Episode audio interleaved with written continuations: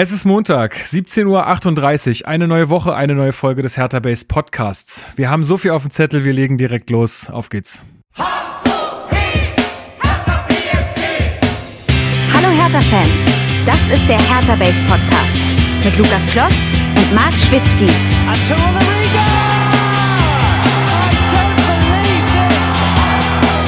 Das habe ich noch nie gesehen. Und damit herzlich willkommen zum Hertha Base Podcast. Mein Name ist Lukas, ich bin heute euer Moderator dieser blau-weißen Fußballsendung. Wir besprechen hier in der Regel jede Woche alles rund um Hertha BSC und das mache ich wie immer nicht alleine, sondern mit meinem geschätzten Hertha-Experten Marc Schwitzky. Ich grüße dich. Happy Monday. Was ist das eigentlich mit diesem Happy Monday? Keine Ahnung. Ich, ich Was das, ist also? Ich habe mir das jetzt so ein Ding von dir. Ich habe mir das jetzt so angewöhnt irgendwie. Ja, okay. Keine, keine ja, gut. Ist ja, muss, die internationalen Leute hier mal ein bisschen ab. Ja, ja. Das ist so. Das ist also das Einzige, was die verstehen, wenn die kein Deutsch können. Klar. Ähm, bleiben sie auch dran. Naja, musst du ja wissen, ne? Hauptsache, dir gefällt's, ist ja auch wichtig. Ähm, ja, Grüße. Ähm, Grüße aus dem sonnigen Greifswald, was äh, seit Stunden irgendwie ein Gewitter erwartet, das nicht kommt und dementsprechend äh, werde ich jetzt hier fließen. Also ich glaube, spätestens jetzt sind wir in dem Bereich äh, auch so klimatisch, wo Podcast dann doch eine körperliche Arbeit wird. Auf wundert euch, Fall. wundert euch also nicht, wenn so ab Minute 90 dieses Podcasts, ich sage jetzt einfach mal, wir werden länger als 90 Minuten reden, Sprach- und Denktempo etwas abnehmen könnten. Ich warne vor, aber mal gucken. Genau, mal gucken. Und ich begrüße ebenfalls am anderen Ende der Leitung den Star unseres Podcasts, Steven Redetzky, aka Initiativen Steven. Ich grüße dich. Oh Gott, Lukas, hab ich mir fast verdrängt. Oh nein. Ah, ist doch eine schöne ja. Sache gewesen. Ich, ich finde es gar nicht, ich, ich ja. verstehe total, dass dir das unangenehm ist, aber und mir wäre es auch, glaube ich, unangenehm ist, weil wir damit einfach, glaube ich, nicht so, wir kennen das einfach nicht, aber es ist doch irgendwie auch schön. Ja, und aber auch Grüße an den, an den Hörer. Er hat ja gesagt, er ist großer Fan des Podcasts. Insofern gilt das ja auch euch beiden und den anderen, die hier auch teilnehmen. Genau. Ähm, vielleicht, also nicht, weil ich die Story jetzt unbedingt erzählen will, ähm, aber es ist ja irgendwie komisch, darüber zu reden, glaube ich. Und die Leute wissen nicht, was, was los ist. Deswegen das passiert im Podcast kurz. regelmäßig, dass wir hier reden und ich niemand find, weiß, was los ist. Ich, ja. ich finde, du kannst es schon erzählen. Oder soll ich es erzählen? Dann ist es nicht so ganz so unangenehm, oder? Ja, da bin ich gespannt, ob es dann nicht so unangenehm ist, aber mach mal. also, das können wir, äh, können wir nämlich in dem Zuge gleich mal äh, noch erzählen. Wir waren nämlich bei der U23 am Freitag. Genau, die haben ja gegen Babelsberg äh, den Heimauftakt gehabt. Ähm, und dann, äh, ja, anscheinend äh, kam ein, ich weiß gar nicht, wie er heißt, äh, aber ein, ein Hörer unseres Podcasts kam zu Steven und hat ihn gefragt, ey Steven, sag mal, bist du der Initiativen Steven? Und da war ich erstmal schon stolz, dass sich das jetzt durchgesetzt hat anscheinend. Und ist auch besser als Champagner Steven, muss man sagen, in dem Kontext. ja. Außer er fragt, ob ich Champagner-Steven bin, um mir dann eine Flasche Champagner zu schenken. Dann ist es auch okay. ja, und dann, und dann hat, äh, und dann hat derjenige halt nach einem Foto gefragt und äh, Steven kam dann zu mir, Lukas, gerade hat mich jemand nach einem Foto gefragt und ich weiß gar nicht, wie ich damit umgehen soll. und äh, ja, ich fand das süß. Also ich finde es cool irgendwie, ähm, weil ich glaube, ja, wir, also wir, glaube nehmen uns irgendwie selber gar nicht so wahr, dass wir jetzt irgendwie da mit Leuten Fotos machen könnten oder so, aber es anscheinend ja Leute gibt, die das äh, gerne machen wollen und ähm, ich finde das gar nicht so schlimm, aber ich verstehe total, dass das so ein bisschen äh, cringy oder unangenehm im ersten Moment wirkt, wenn man das überhaupt nicht gewohnt ist. So. Ja, was aber auch wird im YouTube-Chat gefragt, spielt Steven. Das ist ähm, nicht mehr weit von weg. ist Steven im Podcast, wird dann gefragt. ist Steven Podcast. Bist Nein. du Steven Podcast? Hallo, aber, Herr also Podcast, kann ich bitte ein Foto? Aber ähm, der derjenige war ja auch sehr sehr nett und ähm, also deswegen ich habe ja auch überlegt so von wegen okay macht man es nicht, weil irgendwie sehe ich jetzt nicht das meine ja Rolle als als ja. irgendwie Influencer oder was auch immer, der jetzt da Influencer raus. Hatten die Babelsberger Influencer raus kam genau in dem Moment das Spruchband der Babelsberger. Ja. Die wussten schon, die wussten schon. Die wussten schon Bescheid, genau. Steven. Ja. Raus mit dir. Ja. Ähm, nee, aber also nochmal liebe Grüße und ist alles okay und man kann mich auch gerne anquatschen. Voll cool. Ähm, und ja, wenn es sein muss, auch ein Foto, aber wir können auch einfach so irgendwie quatschen. Aber ja, Oder Champagner euch, mitbringen. Auch Ihr habt okay. euch die U23 gegeben, ja? Ich war ja jetzt am Wochenende auch äh, Regionalliga Nordost gucken. Richtig, ja, stimmt. Du warst beim Greifswalder ja. FC, ne? Ey, wir verlieren ja. uns hier gerade schon wieder in irgendwelchen Themen. Und ja, man muss die Leute auch mal auch mal abholen, auch mal auch mal menschlich sein, auch mal nahbar sein. Ich verstehe gar nicht. Ja, wir, nee, sind doch keine, wir sind doch keine Maschinen, Lukas. Aber wenn du mein Dokument hier sehen würdest, dann weiß ich nicht. Ja, ne? Dokument, Schwokument, sage ich immer. ja. Bald okay. äh, im Februar Greifswalder FC gegen Hertha U23 ist also in Greifswald. Ah, stark. Ähm, kommt vorbei. Ähm, ja, ich habe Ja. mir das gegeben und das war jetzt gegen Chemnitz. Es war toll, es war toll. Ähm, Aber Hast einen kleinen? Sonnenstich geholt. äh, es war brutal. Vor allen Dingen das Dumme ist, da wurden neue Sitzschalen jetzt für die Regionalliga eingebaut. So auch so Union-mäßig, ne, die Fans machen mit, bla bla bla. Und da wurden äh, an die bestehenden Bänke ähm, wurden äh, noch ein Holzbalken rangemacht quasi, damit diese neuen Sitzschalen darauf passen. Aber dieser Balken ist so leicht angeschrägt nach oben, sodass du dich so in die Sitzschale fallen lässt und deine Beine baumeln. Ich habe keinen Scheiß, mein Fuß ist während dieser Partie zweimal eingeschlafen, weil der nicht durchblutet wurde. Sehr geil. Also da frage ich mich auch, Leute, also es gibt schon Gründe, warum der Greifswald SC ein neues Stadion haben will. Übrigens auch, weil sie die Tatanbahn loswerden wollen. Es ist ein nationales Problem. Ja, anscheinend. Ja, schön. Also, ja, wir haben uns die U23 gegeben, war eher so ein, pff, oh, weiß ich nicht, war ein nicht so wirklich aufregendes Spiel, ehrlich gesagt. Ähm, es hätte, glaube ich, auch gut äh, 0 zu 0 äh, ausgehen können. Es ging dann irgendwie 1-0 für, für Babelsberg aus. Auch irgendwie, also ich habe jetzt, sagen wir mal, auch das Spiel jetzt nicht so wahnsinnig verfolgt, aber irgendwie so richtig verdient sah mir das nicht aus am Ende. Äh, bitter ist äh, Kreuzbandriss bei, ah, wie heißt er jetzt, habe ich den Namen vergessen? Rufen Wertmüller. Rufen Wertmüller, genau. Äh, der wurde nämlich dann auch so vom Platz getragen am Ende. Ich dachte, was, was machen die denn? Also so gut hat er jetzt auch nicht gespielt, dass man ihn jetzt auf Händen tragen muss. Aber äh, Boah. naja, also nee, das war wirklich erstmal mein Gedanke so, hä, warum, warum macht man das jetzt? Aber und er hat auch irgendwie, er sah jetzt auch, er hatte jetzt kein schmerzverzerrtes Gesicht oder so. Ähm, deswegen dachte ich so, hä, warum macht man das jetzt? Ähm, aber ja, anscheinend äh, richtig bittere Diagnose. Ähm, nee, Zumal, ähm, also der ist ja auch härter Profi, der hat ja einen Profivertrag unterschrieben vor einem Jahr, glaube ich. Und äh, ist ja auch schon von Oktober bis Februar so, also knapp 140 Tage schon mit einem Außenbandriss ausgefallen. Ähm, ist jetzt gerade quasi wieder erst in Rhythmus gekommen und ja, jetzt wird er auch ewig fehlen. Das ist schon eine sehr bittere Geschichte. Ich mag Rufen Wertmüller deswegen, weil er auf seinem Instagram-Account immer wieder durchscheinen lässt, dass er einer der wenigen Fußballprofis ist, die auch mal den Blick über den Tellerrand werfen. Also Thema Antisemitismus und so weiter setzt er sich anscheinend relativ viel mit aus auseinander und äh, pusht das auch. Und ähm, also er pusht nicht Antisemitismus, muss man aufpassen in der in der Formulierung, sondern den Kampf eben genau dagegen und das Bewusstsein dagegen. Das ähm, imponiert mir immer. ja, cool. Übrigens, ähm, wer auch zu sehen war, ähm, Ex-Japaner Luis Klatte. Richtig, im Tor. Bei Babelsberg Hm, stimmt. seit dieser Saison. War ja vorher zwei Jahre in Rostock. Bin ich jetzt gar nicht so informiert, ob er da gespielt Er hat nicht Ich Kein glaube, gespielt, aber- Spiel, kein einziges. Okay. Okay. Das Ähm, war eine genau. unglückliche Station. Also ich habe ja ein bisschen Kontakt zu seinem Bruder und der meinte, dass der Trainer gar nicht mehr auf ihn gesetzt hat. Ähm, also er eigentlich geholt wurde, um dass er wirklich Spielzeiten kriegt. Und dann gab es einen Trainerwechsel, glaube ich, kurz danach, wenn ich es richtig in Erinnerung habe. Und das war dann so ein bisschen der, äh, ja, der Bruch da für ihn. Und ja, und deswegen ist er jetzt in, zu Babelsberg gegangen. Wurde abgelöst von Nils Körber, wenn man so will, der jetzt die neue Nummer zwei ist in Rostock. Aber deren Keeper Kolke ist auch einfach richtig gut. Also ich weiß auch gar nicht, wie da ein Vorbeikommen möglich sein soll, weil der auch, glaube ich, Führungsspieler und Identifikationsfigur ist. Es ist, glaube ich, schwierig, sich da durchzusetzen. Ja, und jetzt ist der Weg zurückgegangen in die Regionalliga. Aber gut, Klatte ist ja auch noch sehr jung. Ja, Muss ja nicht das Ende sein. Genau, Ja. richtig. Aber du sagst es, Lukas, äh, zum Spiel können wir jetzt nicht so wahnsinnig viel sagen und selbst wenn, die Zeit würde auch wahrscheinlich nicht reichen. Was wir aber gesehen haben, dass äh, das neue Präsidium ähm, oder an dem Tag dann vor allem Kai Bernstein und Tim Kauermann ähm, ja, ihre Rolle doch ähm, sehr fannah interpretieren Absolut, ja. und ähm, auch zu uns gekommen sind, mit uns gesprochen haben, auch mit vielen anderen Hertha-Fans, ähm, weswegen wir dann auch ja uns uns viel mit äh, Gesprächen aufgehalten haben, auch während des Spiels. Ähm, muss man sagen, ne? Und wir haben natürlich dann auch Druck gemacht, dass es dann Samstag laufen muss, also sowohl sportlich als auch als auch was die, die Oh, Versprechungen angeht, was sich alles organisatorisch äh, verbessert.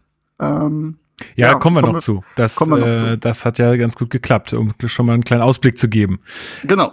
Ähm, ja, also war eine schöne Veranstaltung und wirklich, also geht da mal hin. Das ist wirklich so ein bisschen, also ist sehr familiär, ähm, gibt äh, gute Currywurst, äh, bisschen Bierchens und man kann sich das gut angucken. Es war jetzt auch nicht mehr so viel äh, Influencer-Gedöns da, so, also da waren jetzt nicht irgendwie ganz viele Kinder, die dann irgendwie nur auf dem äh, Foto und ein äh, ja, äh, Auto Autogramm von Nada da aus waren. Das hat sich absolut, also es war alles ganz gediegen und alles ganz entspannt. Also das scheint jetzt wirklich, wie damals auch schon gesagt, so das erste Mal Skandal und großes Highlight gewesen zu sein. Aber jetzt, ich meine, er hat auch nicht gespielt oder er wurde nur eingewechselt, so, weil er auch aus einer Verletzung kommt. Aber das war auch alles ganz entspannt. Und ähm, ja, du hast schon gesagt, ähm, Kai Bernstein und, und Tim, ähm, mit Tim hatten wir jetzt schon ein bisschen häufiger Kontakt irgendwie, aber auch Kai Bernstein hat sich mal vorgestellt und kommt einfach da mit irgendwie Flipflops zu einem und sagt Hallo und das ist irgendwie total nett und komplett, also für mich ist das komplett unwirklich, ja, wenn du dir Gegenbauer vorgestellt hast, wo man so ganz ehrfürchtig damals noch im Podcast Auch so, mit Flipflops oh, da. Der, der, der nicht in Flipflops, mit so einer Ledermappe und so und und das kannst du dir bei dem einfach gar nicht vorstellen. Ich freue mich ganz doll auf äh, unseren Podcast mit ihm, der hoffentlich ja dann irgendwie nach den 100 Tagen zeitnah stattfindet. Das klingt, Ähm, als ob wir einen neuen Podcast machen mit Kai Bernstein. Nee, nee, sondern äh, so ein Resümee ziehen nach seinen 100 Ja, ja. Tagen. Also da freue ich mich drauf und ähm, ja, also macht das, ähm, äh, geht da mal hin äh, und äh, saugt das mal auf. Das äh, ist äh, eine schöne Sache. Die Hälfte der 100 Tage sind ja rum jetzt, ne? Ich glaube, er hatte geschrieben, jetzt 50 Tage, glaube ich, waren jetzt Ja. vor kurzem rum. Naja, naja, Ja. Und sie hatten ja, haben sie auch gesagt, glaube ich, am Freitag, ähm, zweitägigen Workshop. Also alle, alle Präsidiumsmitglieder haben sich irgendwie zwei Tage mehr oder weniger eingeschlossen und alle Themen besprochen, die es so gibt. Also ich kenne jetzt keine Inhalte, aber kann man ja dann für ihn vielleicht auch im Podcast dann fragen. Genau, das machen wir. Ich äh, habe noch ein bisschen was äh, zu erwähnen und zwar habe ich das letzte Mal vergessen, ist mir ziemlich peinlich, aber weil es eine geile Aktion ist und zwar die Saisonspende. Und zwar Manu äh, 4187, der hat, äh, der Klingt führt wie moderner Rapper. Genau.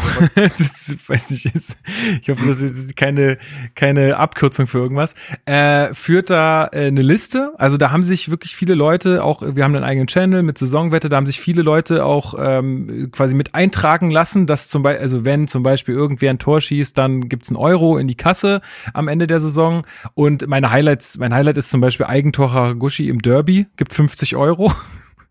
Also das finde ich gut, da zahle ich auch gerne. Ähm, ich werde mich da auch noch beteiligen. Ich habe es mir nur noch nicht durch den Kopf gehen lassen, was jetzt genau. Ich warte dann einfach bis zum Ende der Saison. nee, nee. Aber äh, ich werde da auf jeden Fall auch noch mitmachen. Äh, werde ich auch hier noch äh, sozusagen ankündigen, dass mich auch alle drauf festnageln können. Und ja, an alle, die da jetzt schon dabei sind, also das ist wirklich äh, richtig, richtig toll. Ähm, Ehre, wenn ihr dann da auch am Ende spendet. Das äh, wäre ganz, ganz großartig. Da glaube ich, kommt äh, eine tolle Summe zusammen, die wirklich bestimmt Leute äh, besser gebrauchen können als wir. Und es ist ja auch irgendwie lustig. Also, das macht schon Spaß. Äh, Aber vielen, vielen mir echt Dank. ein wohlig warmes Gefühl, dass man so eine Community irgendwie mittlerweile aufgebaut hat, die dann Dinge wirklich auch bewegen und bewegen wollen und Ja, können. voll. Also weißt du, das ist Also so total, ist- also ich finde das extrem schön. So ist es ja auch gedacht, dass, dass, dass der Discord jetzt nicht wieder nur ein Kanal für uns ist, um irgendwie die zu bescheiden. Ist es ja eh nicht, weil ich gucke da ja eh viel zu selten rein. Aber ähm, dass sich da die Leute äh, so zu- zusammen organisieren, finde ich mega gut. Und vielen Dank, wie, wie gesagt, an Manu, äh, der das da so ein bisschen in die Hand genommen hat. Äh, ganz groß. Also äh, tolle Sache. Dann ähm, haben wir noch eine Mail bekommen von Grobi, der ist seines Zeichens ja Unioner, aber er hat uns aufgeklärt, ob man, äh, wie man jetzt äh, Ryason oder Rayason ausspricht. Er hat gesagt, beides ist in Ordnung, machen sie auch so und dann äh, können wir das, äh, glaube ich, auch so machen äh, oder so halten. Anscheinend ist es in Ordnung. Und ähm, ich habe Chris noch mal gefragt, jetzt wegen, ähm, ich sage jetzt noch einmal so, Kanga oder Konga.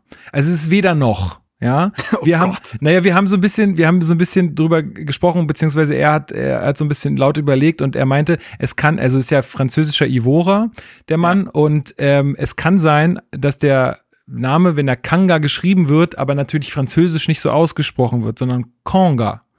Und daraus haben natürlich die Deutschen wieder Konga gemacht. Äh, ist aber auch falsch. Also es ist wie äh, nicht China und nicht China, sondern China. Es ist, liegt so ein bisschen dazwischen. Ja, also es ist So, nochmal bitte? äh, Konga. Konga. Konga. Ja, es hat die französische Aussprache und daraus haben Ich wahrscheinlich. nenne ihn Willi. Genau. Ganz einfach. nee, aber da, ich glaube, damit haben wir das auch aufgeklärt.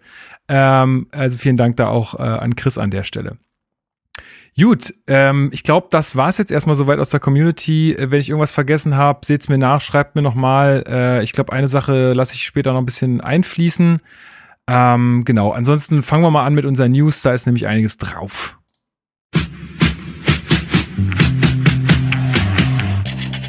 Hertha News. So, herzlich willkommen zu den Hertha News. Und da wollen wir das, äh, ja, einen Shoutout geben an einen äh, Podcast aus dem Hertha-Universum, nämlich äh, der Damenwahl-Podcast gönnt sich eine Pause, sage ich jetzt mal, oder Steven? Ja, also so haben sie es gesagt. Ähm, ich glaube, sie haben es ein bisschen offen gelassen, ob sie irgendwann wieder die, die Energie haben, weiterzumachen oder nicht. Ähm, ich habe auch mit Henry kurz, ähm, also Sir Henry, kurz äh, geschrieben. Ähm, und auch beim auch richtigen Titel nennen ist wichtig. genau. Ja, aber er ist ja tatsächlich als Sir Henry ist ja sein Nick, deswegen ja, ja, sage ich das einmal ja, ja, äh, ja, ja, korrekt. ähm, und habe ihm auch gesagt, dass ich das ähm, schade finde. Es war tatsächlich sowohl der erste Podcast, jetzt ne, werde ich wahrscheinlich gleich hier rausgeschmissen, aber der erste ja. Hertha-Podcast, den ich gehört habe. Und auch der erste Hertha-Podcast, bei dem ich zu Gast war. Richtig, da habe ich dich das ähm, erste Mal gehört. Oha! Ja. Ja. Ja. das wusste ich gar nicht. Ja, ich glaube, das war 2018 oder so, müsste so um die vier Jahre schon her sein. Weil müsste ich nochmal nachgucken. Sein, ja. Ja, so in den, da war, glaube ich, damals ähm, das Dortmund-Spiel mit den, also in Dortmund mit den, mit allem, was da um den Polizeieinsatz und so drumherum ah, ja. passiert mhm. ist. Ähm, da war ich da und ähm, ja, also erstmal finde ich grundsätzlich, ich finde es schade, kann es aber auch nachvollziehen, habe ich ihm auch so gesagt. Ähm, ich glaube, also ihr beide macht das ja jede Woche und gerade ähm, Lukas, du bist ja dann auch noch mit der Technik natürlich dann noch deutlich mehr involviert und manchmal verändern sich ja auch irgendwie Lebensinhalte und Lebensmittelpunkte und wie man seine Zeit so einsetzen kann, darf und will. Ähm, und ich verstehe, dass sie jetzt nicht jedes Spiel immer mit dem Gedanken gucken wollen, okay, wir müssen darüber podcasten und wie machen wir es und wenn einfach irgendwann vielleicht ein bisschen die Luft raus ist, finde ich es dann auch okay zu sagen, ähm, wir, wir machen dann mal eine Pause und gucken, ob wir irgendwann wieder Bock haben, als das jetzt irgendwie so halbherzig weiterzuführen. Ähm, ja. ja, insofern, wir haben es ja auch lange gemacht. Ähm, ich glaube, sieben Jahre auch fast, ne? Ja, bist du jetzt so alt wie wir? Die sind, glaube ich, so irgendwie so, die erste Folge von denen ist so zwei Wochen nach unserer ersten Folge entstanden oder nach der Wiederaufnahme, der regelmäßigen Wiederaufnahme vom Hertha Base Podcast. Äh, also ungefähr selbe Zeit ungefähr, ja. Ja, genau. Und ähm, wir haben ja auch in den letzten Wochen, Monaten auch äh, gerade mit mit Henry ab und zu mal ähm, uns getroffen und gesprochen und ähm, also ne, sind ja natürlich nicht immer, also gerade Henry und ich, wenn es ums Thema Fans, Fankurve, aktive Fans mhm. sind und so, waren wir jetzt nicht immer einer Meinung, aber wir konnten immer drüber sprechen und sind dann ähm, ja, also ne, war trotzdem dann, jeder akzeptiert, dass der andere auch mal eine andere Meinung hat, aber man kann da vernünftig drüber diskutieren. Ist ja auch nicht immer selbstverständlich, muss man sagen. Ähm, insofern, ja, äh, werde ich sie vermissen und äh, ja, dann nochmal vielen Dank für die, für die Zeit und für die auch über 200 Folgen meines Wissens. Ja, das kann ich auch nur äh, unterstreichen und ähm, ja, finde es auch schade, aber auch wie du es gesagt hast, ich kann es auch so nachvollziehen, ähm, weil auch diese Gedanken. Ich habe nämlich auch gar keinen Bock mehr. Nein, nein, nein, nein, nein, ich kann aber also es gibt natürlich gibt also sorry, ich würde lügen, wenn ich jetzt sage, ich habe ja, jedes Mal mega Bock auf die Aufnahme, also vor allen Dingen nach so richtig Scheiß spielen und wenn die nächste Horrormeldung reinflattert, äh, dann bin ich ja nicht wie die Bildzeitung, die sich dann die äh, Hände reibt und wen können wir jetzt wieder diffamieren, sondern äh, ich denke ja auch so, ach Kacke, ey, ich will einfach mal nichts davon hören. Ähm, also insofern, äh, ich kann das auch verstehen, dass wie gesagt, wenn sich Mittel Lebensmittelpunkte einfach mal ein bisschen verschieben, ist das ja auch völlig menschlich und auch okay. Und wenn sie irgendwann wieder da sind, freue ich mich auch und ähm, ist alles gut. Und ja, auch von meiner Seite vielen Dank dafür, die Mühe und ähm, alles Mögliche. Also auch ganz groß an der Stelle. Absolut. Gut, dann ähm, ja, wollen wir, komm, wir machen gleich den Elef wir machen gleich einen Riesenelefanten äh, direkt. Äh, mhm. Und zwar, ähm, Jahrstein ist suspendiert. Unser langjähriger Torhüter Rune Jahrstein wurde äh, ja, nach einem Vorfall, möchte ich es mal sagen, ähm, suspendiert. Und zwar, also was ist passiert? Jahrstein soll ähm, äh, ja unseren Torwarttrainer an die Menge scharf kritisiert haben. Ähm, ich weiß jetzt gar nicht, ob gegenüber Bobic das war oder gegenüber ihm. Also das ließ sich nicht so richtig klären, glaube ich. Ähm, und daraufhin soll Hertha den Vertrag jetzt mit ihm auflösen wollen. Marc. Also so ein bisschen, also es ist leider sehr wenig Information und deswegen, glaube ich, gibt es auch so viel Spekulation, ne? Ja, absolut. Da muss man tatsächlich ein bisschen aufpassen. Also, es soll ja inhaltlich, also keiner kennt aktuell den Wortlaut und das ist tatsächlich ein sehr wichtiges Detail in der ganzen Bewertung.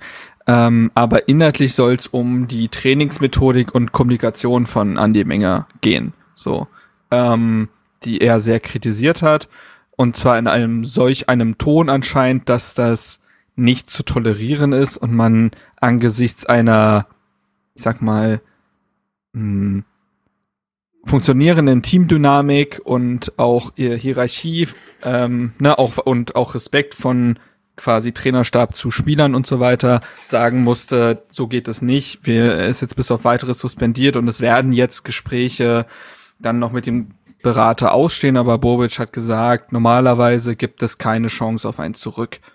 Ähm, Andi Menger hat sich jetzt auch geäußert, aber noch nicht, also aber wiederum auch nicht wirklich. Also er wurde vom Berliner Kurier irgendwie angesprochen und meinte, er wird sich zu einem späteren Zeitpunkt noch äh, detailliert dazu äußern, aber da sind Dinge vorgefallen oder gesagt worden, die er in seiner Karriere so noch nicht erlebt habe. Ähm, es muss heftig gewesen sein wahrscheinlich. Ähm, so viel ist ja sicher. Die, die ganze Sache mutet einfach komisch an. Ich glaube, das ist erstmal der erste Eindruck. Ähm, vielleicht als Grundvoraussetzung kann man ja vielleicht mal ein bisschen den größeren Rahmen einordnen. Also Rune Jahrstein erstmal als Person einordnen. Und das ist jemand, der in all seiner Zeit bei Hertha BSC, glaube ich, nicht einmal negativ aufgefallen ist. Ich, ich, wüsste, ich wüsste auch nicht wann, nee. Also, kann, also ähm, ist nichts in, so in Erinnerung geblieben, dass man sagt, äh, das könnte man jetzt hier heranziehen. So. Äh, ja. ja, im Gegenteil, ich glaube, dass fast alle Trainer, besonders Paul Dardai, war ja auch äh, die beste Zeit unter ihm, ihn sehr dafür geschätzt haben, absoluter Teamplayer zu sein. Der war immer, glaube ich, eine wichtige Stimme in der Kabine und auf dem Feld und halt diese hundertprozentige Verlässlichkeit. Und auch er hat ja, auch schon vor der Corona-Erkrankung ist er jetzt zur Nummer zwei geworden und hat auch da immer gesagt, ey, alles gut, wenn die Mannschaft mich braucht, bin ich da. Hat er ja auch unter Beweis gestellt, dass er damals Schwolo ähm, zwischenzeitlich ersetzt hatte. Und deswegen mutet es schon mal komisch an, dass er auch so spät in seiner Karriere, wo man jetzt ja nicht sagt, er ist jetzt wahrscheinlich noch vom Ehrgeiz zerfressen, dass man da eventuell noch mal übers Ziel hinausschießt, ist dieser Zeitpunkt und diese Art und Weise einfach komisch für den Menschen Rune Jahrstein. Das würde ich zum einen sagen. Das andere ist die Person Andi Menger, ähm, der ja vor einem Jahr Torwarttrainer geworden ist. Da auch damals waren die negativen Stimmen von seinen Station vorher, allen voran der 1. FC Köln, waren schon sehr negativ. Also da war die Erleichterung, dass an die Menge gegangen ist, schon sehr groß. Ähm, und zwar kollektiv. Da habe ich wenig Gegenstimmen gelesen, die meinten, naja, ist jetzt, ist jetzt eigentlich nicht so und dann müsst ihr mal ein bisschen aufpassen. Ähm, Darf ich da ganz die kurz einhaken bei, ja. Also du gehst noch die Station durch, ich wollte nur ganz kurz zum, zum ersten FC Köln. Er ist ja Anfang 2018 ähm, mhm. dort eingestiegen, also 3.1.2018. Ähm, und das ist natürlich, das ist jetzt sehr plakativ, da gibt's natürlich noch andere Faktoren, ähm, aber zu dem Zeitpunkt hatte Timo Horn einen Marktwert von 12 Millionen. Ja, das ist Transfermarkt und ist natürlich nicht immer 100 Prozent, wissen wir alles. Ähm, aber das war zu, genau zu dem Zeitpunkt, das war auch sein höchster Marktwert und Timo Horn, wärst du jetzt vielleicht auch noch zu, ja, genau. zu sprechen gekommen. Deswegen sorry, wenn ich da jetzt vorgreife. Aber ist ja wirklich alle U-Nationalmannschaften durchlaufen. Äh, war damals auch ein Kandidat ähm, für die A-Nationalmannschaft oder zumindest immer im Gespräch. Und ich weiß auch, dass als Liverpool noch einen Torwart gesucht hat, war das auch immer im Gespräch, ob er nicht vielleicht dahin gehen könnte. Ähm, gut, jetzt ist er, muss man sagen, auch unter dem neuen Torwarttrainer ähm, ist er jetzt die Nummer zwei hinter Schaub, heißt er, glaube ich. Nee, Schwäbe. Schaub Schwäbe. ist ein Mittelfeldspieler, der da mal gespielt hat. Okay, gut, sorry, Schwebe, Entschuldigung. Ähm, also man muss auf jeden Fall sagen, in der Zeit, ähm, in der Timo Horn unter äh, Andy Menger trainiert hat, ist er jetzt definitiv nicht besser geworden, hat das Potenzial, was er vorher gezeigt hat, bei Weib nicht abrufen können. Das muss jetzt nicht nur an Andy Menger liegen, aber genau. gehört schon auch dazu, finde ich. Ja, ähm, so und äh, auch die Station davor, also er war ja auch beispielsweise in Stuttgart ähm, vier Jahre lang auch da hört man jetzt ehrlich gesagt nicht allzu viel Positives. Ähm, Darf ich da so, auch gleich nochmal einhaken? naja, also weil du, weil du jetzt gerade bei dieser, bei diesen Stationen und was, was ist, gibt es eigentlich, weil wir kennen den Menschen ja alle nicht, ja, wir können uns ja einfach nur auf das stützen, was wir so mitkriegen oder was uns, an so uns so herangetragen wird. Und ich habe zum Beispiel heute das Hauptstadtderby gehört mit äh, Axel Kruse und äh, Beke wie heißt er, wie heißt er denn mit Vornamen? Christian Beek. Christian Beke. Be Christian Beek, genau. Ich nenne ihn, oh, wir sind per Du. Ich nenne ihn Beke. Ähm, die beiden haben auch, also das ist sehr verklausuliert von den beiden, aber die sagen schon auch, der Mann ist kein Kind von Traurigkeit. So. Das, ich glaube, das kommt ganz deutlich raus, ähm, dass er auch jemand ist, der auch vielleicht mal ein bisschen lauter wird und auch mal ein bisschen Kritik äußert und so. Sie meinten dann, na ja, der kann damit aber dann auch schon äh, quasi umgekehrt auch umgehen.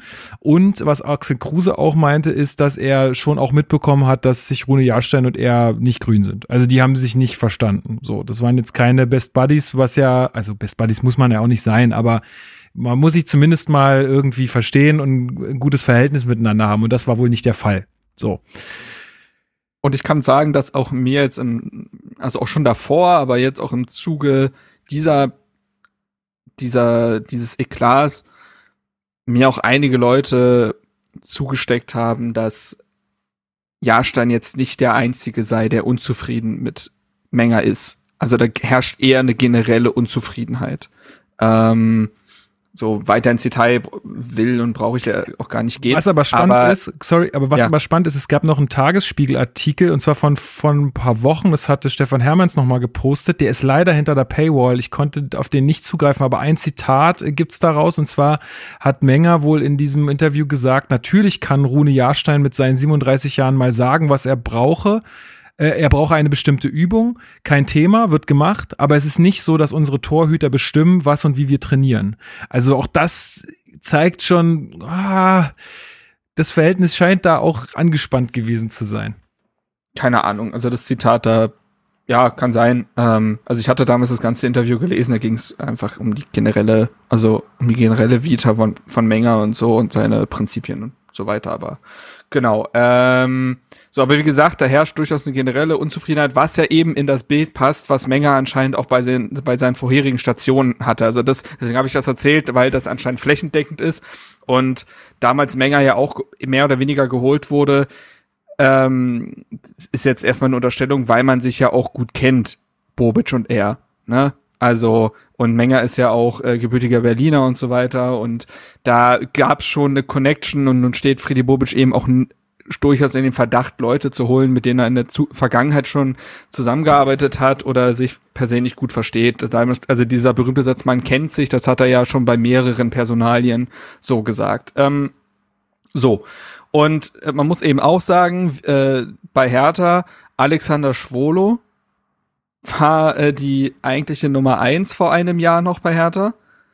Und hat sich unter Mengern jetzt auch nicht gerade weiterentwickelt. Also klar, auch Schwolo hat unter der gesamtsportlichen Situation gelitten. Ich würde aber fast sagen, dass es auch Torhüter gibt, die in solchen Phasen fast schon über sich hinauswachsen, weil sie halt so viel auf, aufs Tor bekommen. Und da hört man, äh, oft hat man ja in so Abstiegskämpfen dann mal auch den Keeper, der einem da mal was festhält oder der Fels in der Brandung ist. Ähm, so, das war bei Schwolo nicht der Fall. Schwolo ist schon einigermaßen sich zusammengeklappt, was ähm, Selbstbewusstsein und so weiter angeht und hat dann Fehler produziert, die erstens seiner Klasse eigentlich nicht entsprechen und auch seiner Erfahrung nicht.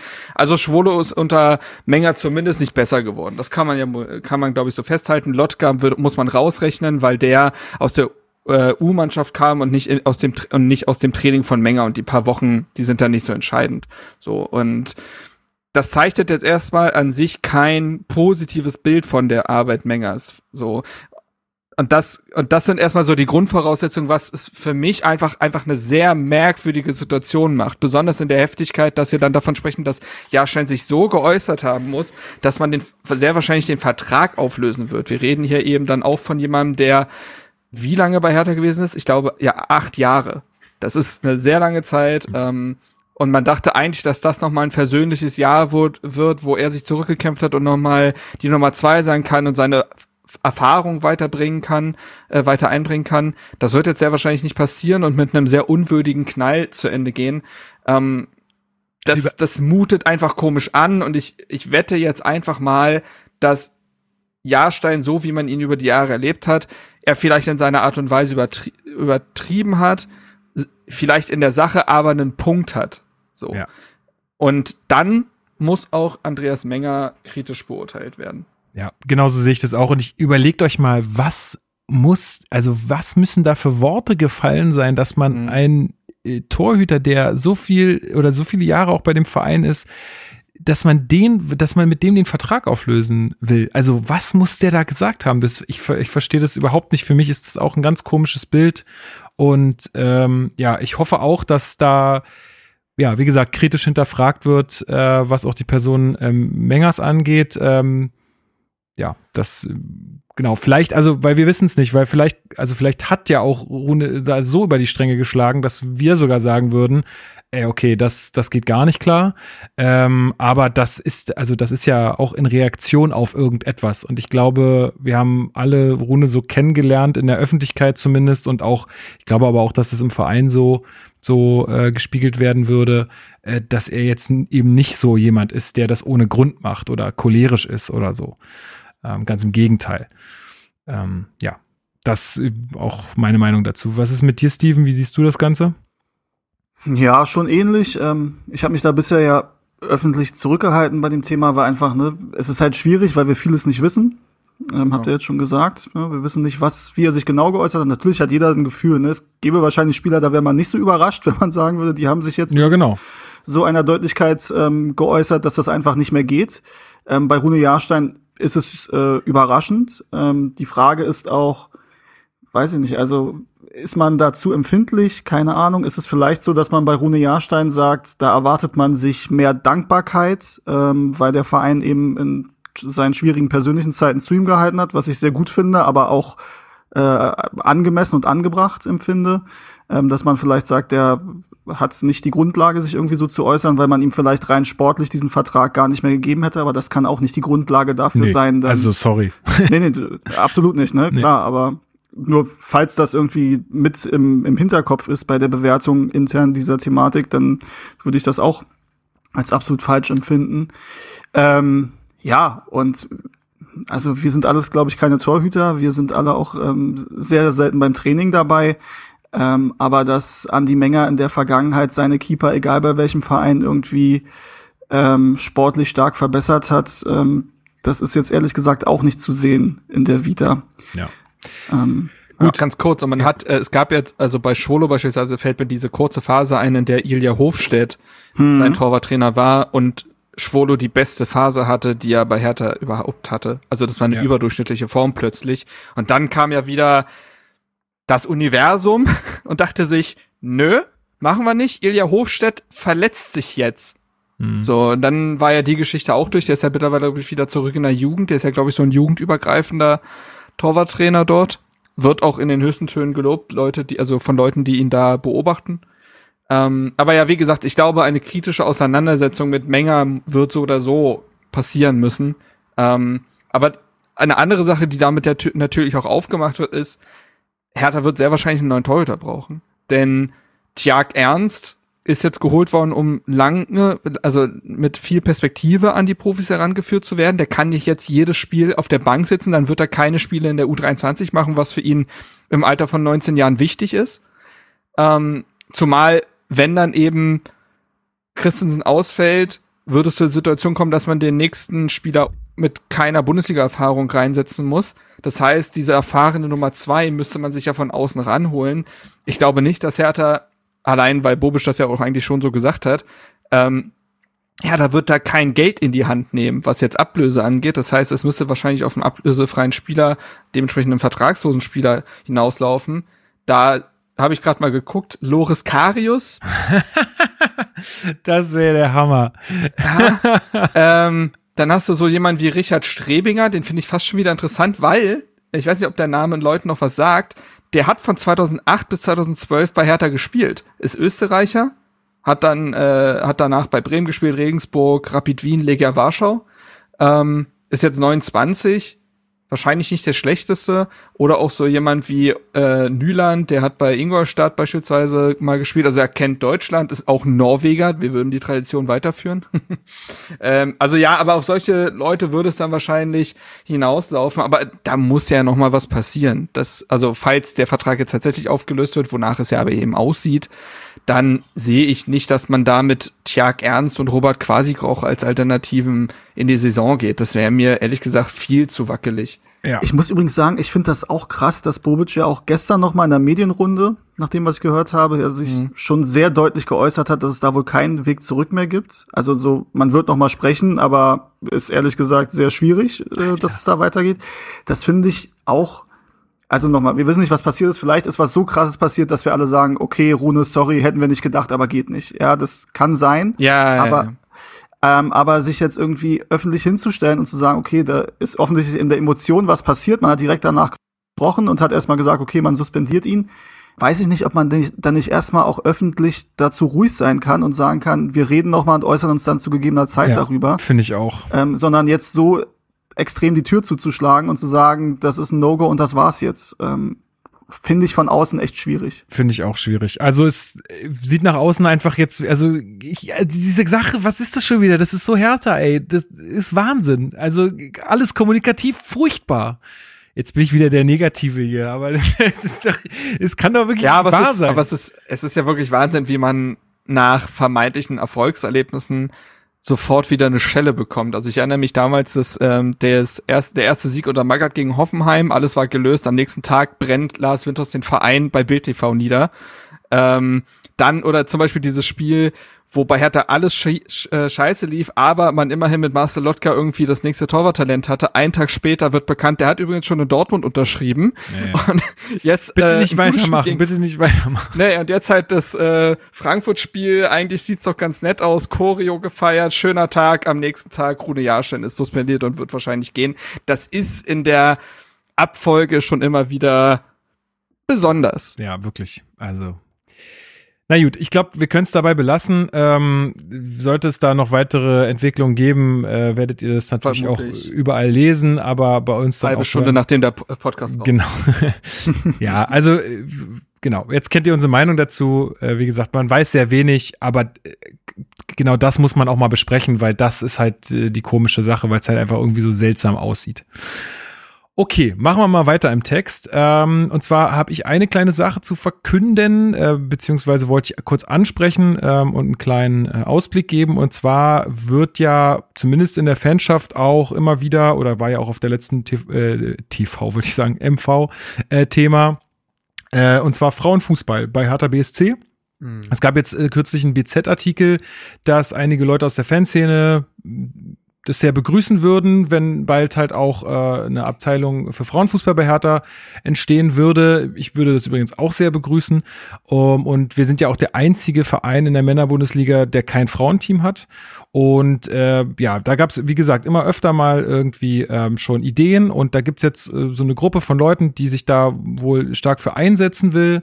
Ähm, das ganze Thema, also es soll auch einen Antrag geben auf der nächsten MV dazu. Das Ganze wird jetzt auch mal in der Präsidiumssitzung diskutiert. So viel steht auch schon fest. Also ähm, das ganze Thema nimmt so ein bisschen Fahrt auf und in der kommenden Woche werden wir von den Leuten, oder ich nenne sie jetzt mal Initiative, aber ich also ich glaube, es ist jetzt nicht so ein fester Zusammenschluss, aber von äh, jemandem dort ähm, mal eine kleine äh, Sprachnachricht bekommen, wo die das Ganze mal vorstellen, was sie sich so gedacht haben, wie sie sich das gedacht haben. Und wenn jetzt einer von euch sagt, hey, ich habe da irgendwie mega Bock zu unterstützen oder so, äh, oder hab da irgendwie Erfahrungen, egal egal wie, ja, äh, dann kontaktiert uns gerne und wir äh, stellen da gerne einen Kontakt her. Ähm, das wäre kein Problem. Ähm, ja, also ich finde es spannend, was da passiert. Ich würde das auch sehr begrüßen, vor allen Dingen jetzt mit diesem Rückenwind der EM. Also ich finde, das sollte man, das sollte man nutzen und ja, in der kommenden Woche dann dazu mehr. Wir werden euch da auf dem Laufenden halten. Kann ich den Faden kurz aufnehmen? Na gerne. Eine, Feder, eine federführende Person dabei ist ja Tim Buchholz. Richtig. Liebe Grüße an der Stelle. Ähm, Tim Buchholz ist nicht nur leidenschaftlicher Hertha-Fan, sondern auch äh, C-Lizenztrainer kennt sich also mit Fußball aus und seit neuestem auch Autor bei Hertha Base. Ähm, wir hatten, du hattest mir das ja weitergeleitet, dass er da Interesse dran hätte. Er hatte schon auf Twitter so ein, zwei Threads erstellt äh, zu einzelnen Spielszenen, die er mal auseinandergenommen hat. Und da war die Idee, wieso macht er das nicht bei uns in Artikelform? Und das Ganze trägt jetzt den Namen Taktiktafel und ist am 9. August das erste Mal rausgekommen. Da hat er sich Gegentorszenen aus den Spielen gegen Braunschweig und Union angeguckt und eben fachmännisch mal seziert. Und das Format kommt richtig gut an. Also die Leute haben da echt Bock drauf und es gab dazu schon auch eine, schon viel Input. Also er möchte dazu immer quasi Diskussionsthema stellen und das wurde auch schon diskutiert. Die Leute nehmen das also an und das freut mich sehr. Es ist ein sehr cooles Format. Ähm, und das könnt ihr euch gerne mal durchlesen. Äh, ich glaube, da sind viele Erkenntnisgewinne dabei und es freut mich sehr, dass wir ihn da jetzt einbinden konnten. Ja, super. Verlinke ich euch auf jeden Fall auch mal. Ähm, das Interview mit Andreas Menger ist auch verlinkt und der BZ-Artikel ähm, wegen des äh, Frauenfußballs ähm, habe ich auch verlinkt. Also guckt da gerne mal in die Podcast-Beschreibung. Genau, dann haben wir noch ein erfreuliches Thema und zwar gibt es jetzt ein neues Schutzkonzept bei Hertha BSC. Steven, ähm, wo ist Lotte? Ja, ist richtig. Ähm, wurde jetzt zum ersten Mal zum Spiel gegen, äh, gegen Frankfurt ähm, im Stadion. Ich glaube, gegen gerade, ne? Block O. Ähm, Block ist o, für, genau. ja. Ähm, ist ja schon erprobt von Konzerten und Festivals. Ähm, da ist es, glaube ich, wo ist Pandora, ne? Ist das richtig? Nee, pa Panama. Panama. Oh Gott, ja, sorry. Pandora. Wo ist die Büchse der Pandora? Ah, fuck. Uh, unangenehm. Ja, ach komm, ist alles gut. Das passiert. Ja. Ähm, haben da jetzt ein Schutzkonzept ähm, gestartet gegen Diskriminierung. Also wenn StadionbesucherInnen ähm, unangenehme Erfahrungen machen im Stadion, was leider äh, immer mal wieder vorkommt, also was ich auch in den letzten, also nicht ich persönlich erlebt habe, aber von anderen in dem Fall muss man es nicht gendern, denn es waren ausschließlich Hertanerinnen, also ohne Sternchen oder Doppelpunkt dazwischen, ähm, die das erlebt haben. Insofern finde ich es wichtig und ein richtiges Zeichen, ähm, dass es da ein Schutzkonzept gibt, wo Betroffene ähm, im Umfeld des Stadionbesuchs dann eben ähm, ja dahin können und da quasi ein Safe Space haben und denen dann auch geholfen wird. Ähm, und weil es ist nicht lange her, ähm, dass es beim Fußball so war, dass gesagt wurde, stell dich mal nicht so an, hab dich mal nicht so. Ähm, mhm. Und das ist, ähm, finde ich, ein, ein wichtiger Schritt. Das sind ja die Abteilungen Fanbetreuung, CSR, ähm, digitale Medien, die das, ähm, die das zusammen, glaube ich, ausgearbeitet haben. Ähm, auch Saskia Krise aus der Fanbetreuung ist da mit äh, dabei schon länger. Ähm, ist auf jeden Fall eine super Sache und ähm, gut, dass es das jetzt gibt im Olympiastadion. Ja, absolut. Also ihr könnt euch sozusagen an jede Mitarbeiterinnen, Mitarbeiter äh, wenden von Hertha, die ihr seht und dann einfach fragen, wo ist Lotte? Ähm, so dass es nicht so, also wer das jetzt noch nicht so ganz versteht, es ist sozusagen dieses Codewort oder diese Frage soll so ein bisschen die Scham nehmen, zu sagen, ey, der Typ da vorne belästigt mich oder ähm, hier hat mir jemand Gewalt angedroht oder was auch immer. Ja, ähm, das ist ja manchmal nicht so einfach, das auszusprechen, deswegen nimmt man halt so ein Codewort. Ähm, und dann äh, helfen die euch ganz schnell. Ihr könnt auch an Spieltagen eine Telefonnummer wählen. Ähm, ich habe euch das auch nochmal verlinkt, da könnt ihr euch äh, das auch nochmal angucken, die könnt ihr euch auch einspeichern.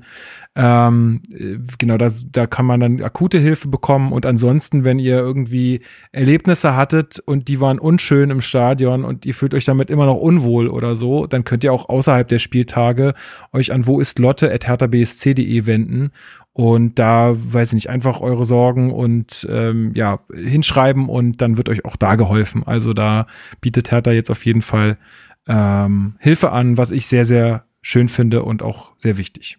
Ja, und übrigens im Stadion, weiß ich, haben wir jetzt, glaube ich, noch nicht erwähnt, äh, die sind in pinken Westen unterwegs. Richtig, die genau. Leute, die man da ansprechen kann. Ja, korrekt. Genau, also das ist eine, eine tolle Sache. Ähm, ja, nutzt das, wenn ihr es braucht. Hoffentlich braucht ihr es nicht. Ja. Ä ähm, aber es gibt ja noch ein paar andere Neuerungen. Und jetzt kommen wir mal äh, so ein bisschen, äh, gleiten wir so mal langsam hin zum Spiel. Hier nach geschlagenen 40 Minuten. Ähm, und zwar äh, hatten wir ja vorhin schon ein bisschen anklingen lassen, es gibt äh, Neuerungen im Stadionerlebnis. Äh, das Präsidium hatte sich ja also beziehungsweise es fing ja alles an mit dieser Konferenz äh, von Vihatana, damals im Vorfeld der äh, Wahl zum, des Präsidiums, äh, wo ja auch ein, ausgearbeitet wurde, was kann man verbessern, was sollte man verbessern. Auch Tim Kauermann hat in seiner Rede damals äh, zur Wahl gesagt, hey, also ich würde mich krass dafür einsetzen, dass zum Beispiel diese Bierschlangen verschwinden, weil er versteht überhaupt nicht, warum das noch sein muss. Äh, da gibt es ein paar Anpassungen und dann äh, läuft das besser besser. Ähm, und ja, man kann wirklich sagen, sie haben Wort gehalten, oder, Steven? Also ich frage jetzt mal dich, weil wir beide waren im Stadion. Äh, ja. Ähm, ja, absolut. Also es ist so, ähm, es war die erste Neuerung, die man gesehen hat, wenn man reingegangen ist ins Stadion, waren, ähm, dass die Eingänge so durch Linien, also so Lanes quasi markiert waren, gekennzeichnet waren. Aber also da kurz mal die Nachfrage. Also warum? ähm, ich glaube, das ist so, also du willst halt da keine Zäune hinstellen, weil ich finde, oder also nicht, weil ich das finde, aber ich finde die Überlegung richtig, das, richtig, das nicht zu machen, weil das immer auch so was Beengendes hat. Ja, und das ist, glaube ich, sicherheitstechnisch auch schwierig, oder? Also wenn es ja, dann aber, doch mal zu einer Panik kommt oder so. Ja, aber gab es ja schon mal. Es gab auch Spiele, wo es so quasi eine Vorkontrolle gab und du dann da rein bist. Mhm, ähm, und diese aufgemalten Lanes sind jetzt quasi so als freiwilliges Angebot, dass die, dass da nicht irgendwie alle einfach eine riesige Masse steht, sondern dass man sich so ein bisschen anstellt. Ähm, als ich ins Stadion gegangen bin, war jetzt ähm, nicht so riesig der, der Andrang, deswegen ja. ähm, hat das gut funktioniert. Muss man mal sehen, wenn es dann voll ist und ein Abendspiel und alle irgendwie äh, gleichzeitig rein wollen. Ob ja, das dann bin auch ich auch gespannt. Weil, also ja. ich kann mir, ich könnte mir halt vorstellen, ich, ich finde es gut gemeint so, also ich finde, das ist immer keine schlechte Idee, also so von, von wenn, wenn es da, wenn die Leute es auch annehmen, aber ich glaube, wenn es da wirklich richtig voll ist und alle rein wollen, dann kümmert sich da keiner mehr um irgendwelche blauen Linien. Also das, so ehrlich muss man, glaube ich, sein. Das, ja, das kann schon sein, aber als, als Idee, meine Güte, warum kann man ja mal ja, ausprobieren? Klar. Ist jetzt, ja. ist jetzt auch nichts, was irgendwie so mega viel immer alles ist. negativ sehen muss. ich sag doch nur, wie es ist. Wichtig ist doch einfach wichtiges Feedback. So, oh Gott. Dann ist man rein äh, ins Stadion oder in den Stadionumlauf und ähm, was schon aufgefallen ist, dass da sehr, sehr viele Bierverkäufer waren äh, die einem direkt auch proaktiv versucht haben, oder nicht versucht, die haben direkt proaktiv ähm, Bier verkauft haben. Ja. Ähm, das gab es zwar früher auch schon mal, aber nur bei manchen Spielen oder auch nicht in der Anzahl, wie es diesmal war. So kam es mir zumindest vor. Ähm, das war wahrscheinlich schon ein erster Versuch, um ähm, die Schlangen dann an den eigentlichen Ständen so ein bisschen äh, gering zu halten. Und dann gab es zwei meines Wissens, nämlich einmal, also von der, vom Osttor aus gesehen links und einmal rechts ähm, so eine Expressbierstände. Also mhm. Stände, wo es quasi nur Bier gab. Ähm, wo man auch mit Karte zahlen konnte, wobei es an einem Stand wohl technische Probleme gab, aber das, gut. das Spiel kann halt passieren, aber grundsätzlich ist das möglich.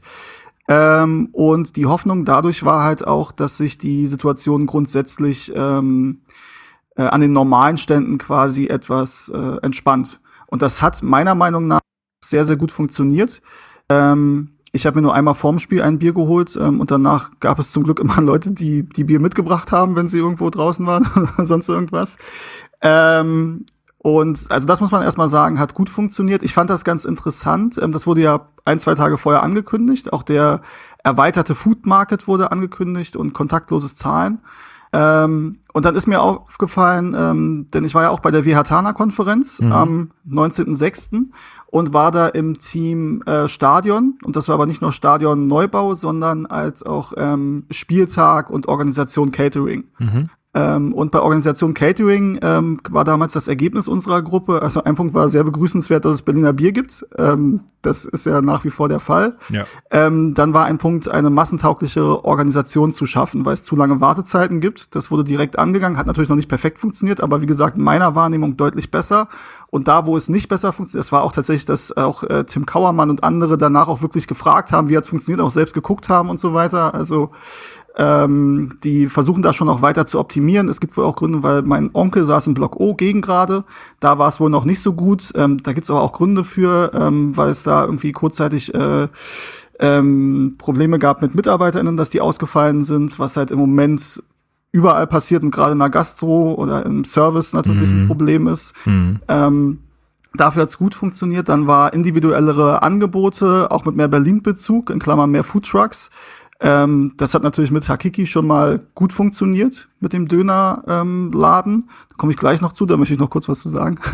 äh, und ich glaube, es gab noch einen Burrito-Stand. Also es gab jetzt zwei Stände, es ist natürlich noch kein riesen Food Market, aber im Vergleich zu vorher schon eine Verbesserung. Wenn es jetzt noch irgendwie da hier von der Currybaude den Stand gibt, den es auch bei den Amateurspielen gibt, dann wäre das schon richtig, richtig geil. Das Burrito holt mich halt auch ab, ne? Also das hört sich alles schon sehr gut. Ja, und also ich finde, also also ich weiß jetzt nicht, ob es nur am ersten Spieltag lag oder ob es an den 2023 Dönern lag oder so, aber es war extrem früh schon sehr voll einfach auf dem Gelände und so, so ja. habe ich das äh, normalerweise nicht erlebt. Kann natürlich ja. auch mal ein bisschen sein, weil jeder schon so mal ein bisschen seinen Platz saven will in der Kurve, ne?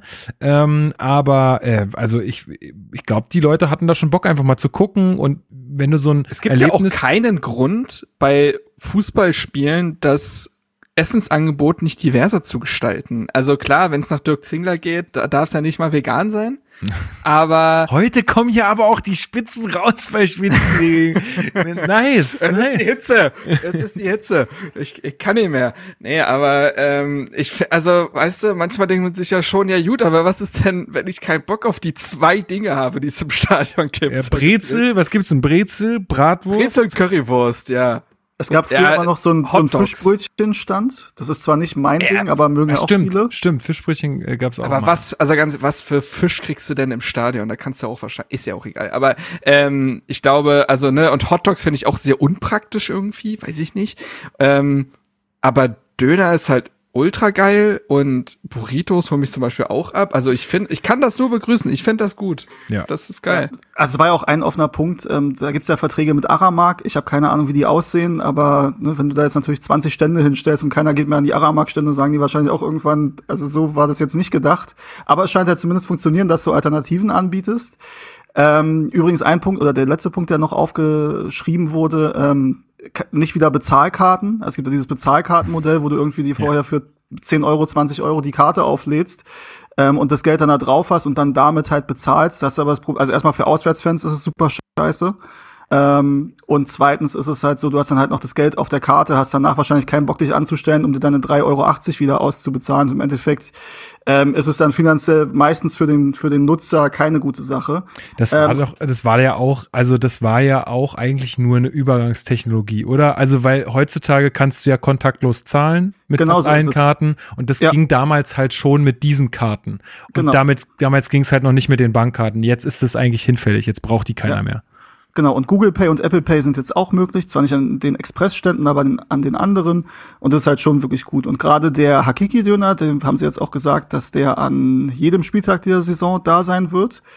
Ähm, und die Jungs von Döner Guides, die gibt's auf Instagram. Also auf Instagram Stimmt, du hast da Döner- ge- reingepostet, ich habe es mir gar nicht durchgelesen, aber Müsst ihr euch mal durchlesen. Also, ja, also Döner Guides Berlin ist eine Seite, die ähm, Berliner Döner testen und äh, dazu Reviews schreiben und das auf eine sehr, sehr witzige, sympathische Art und Ich Weise. find das geil. Ähm, das sind, glaube ich, vier Leute. Don Fladenbrot, Mr. F, aka ohne Eisberg äh, und noch zwei andere, deren Namen äh, ich jetzt nicht weiß. Ähm, gute Leute, alles Hertaner übrigens. Ähm, und da gerne mal raufgehen auf die Seite, die testen Döner und die haben auch am Samstag den Stadion-Döner getestet. Ähm, und ich glaube, er hat vier von fünf äh, Döner-Emojis bekommen. Ähm, fürs Ambiente gab's fünf von fünf. ähm, ich finde, ich feiere das richtig hart, geil. Ähm, genau, also das wird die ganze Saison geben. Ähm, ich, mir war die Schlange echt zu lang, muss ich sagen. Ich hatte da äh, äh, keinen Bock drauf, ähm, aber es haben sich ja genug Leute angestellt. Auch nach dem Spiel bin ich da noch vorbeigelaufen. Es war eine lange Schlange. Ich bin aber trotzdem mal nah hingegangen und habe mir, ich bin ja auch ein kleiner dünner Connoisseur, ähm, und habe mir die Spieße mal aus der Nähe angeguckt, weil ich halt, Twitter-Bio, oder? Ja, genau. ähm, weil ich hatte die Befürchtung halt im Stadion, wenn du das da die ganze Zeit runterschneidest, weil der Andrang so groß ist, dass das Fleisch halt nicht richtig knusprig wird. Und ich muss aber sagen, was ich gesehen habe, das war zwar nicht so, dass ich sage, es war perfekt vom Bräunungsgrad, aber deutlich besser, als ich es befürchtet hätte. Obwohl der Ansturm sehr, sehr groß war. Die haben das halt auch mit so Wärmebehältern dann warm gehalten. Es war auch das erste Spiel. Die werden, also wahrscheinlich ohne die 2023 Gratis-Döner wird's dann auch nicht ganz so krass beim nächsten Spiel. Ähm, und dann werde ich mir auch mal einen gönnen. Der Preis ist übrigens 6 Euro. Der hätte man jetzt vielleicht vor einem Jahr noch gesagt, das ist ziemlich heftig für einen Döner. Das wollte muss ich man- gerade sagen, mittlerweile. Kostet der aber am äh, Leopoldplatz genauso. Genau so ist es. Also- Das ist der normale Hakiki-Preis ohne Aufschlag. Und da muss ich sagen, also fürs äh, Preis-Sättigungsverhältnis im Vergleich zu einer Bratwurst für die, weiß nicht, was Mhm. die kostet aktuell, 4,50, 5 Euro wahrscheinlich auch, ist das echt nicht so schlecht. Nee, finde ich Also- gut. Sehr, sehr gute Sache. Ähm, und das war ein sehr guter Anfang und auch äh, könnt ihr mal auf Twitter gucken. Tim hat ja auch gefragt, wie äh, wie war es denn so, wie ist es wie ist es gelaufen? Ähm, der Wunsch und das wissen die auch. Ähm, man muss natürlich auch noch was machen, dass Softdrinks und Wasser und so gerade bei den Temperaturen. Ja. Weil ich muss ehrlich sagen, mir wäre irgendwann Wasser lieber gewesen als Bier, aber an Bier ist man schneller rangekommen. Da kam immer irgendwer. Also die sind da wirklich sehr aktiv durch die Kurve auch gegangen, die Bierverkäufer. Ja, ähm, das ist ja auch, ich finde es auch gut, aber ich sehe auch total den Punkt, dass es vielleicht auch mal jemanden gibt und selbst wenn das dann was kostet, selbst wenn es ein Euro, zwei Euro kostet, dann ist es so, äh, dafür bringt's dir jemand, weißt du, Ja. äh, dass man mal so einen Becher Wasser kriegt. Äh, das Ja. finde fänd ich schon auch äh, ziemlich cool. Also Ja. Ja, aber haben die auch auf dem Schirm und finde ich war ein sehr, sehr guter Anfang. Ähm, ja, und wir werden weiter darauf achten, dass Ja, da auch genau. weiter ein Wort gehalten wird. Ja, also ich, ich finde auch, ich finde, das ist einfach genial, was da jetzt schon in so kurzer Zeit passiert äh, und ja, wie das angegangen wird und dass noch nicht alles zu 100 Prozent funktioniert, ist doch eh klar und äh, das wird immer, ja, Stück für Stück irgendwie ein bisschen besser und ähm, dazu braucht's dann halt auch Leute, die irgendwie das ähm, quasi mal, mal testen und dann auch sagen, wie ihr Erlebnis war.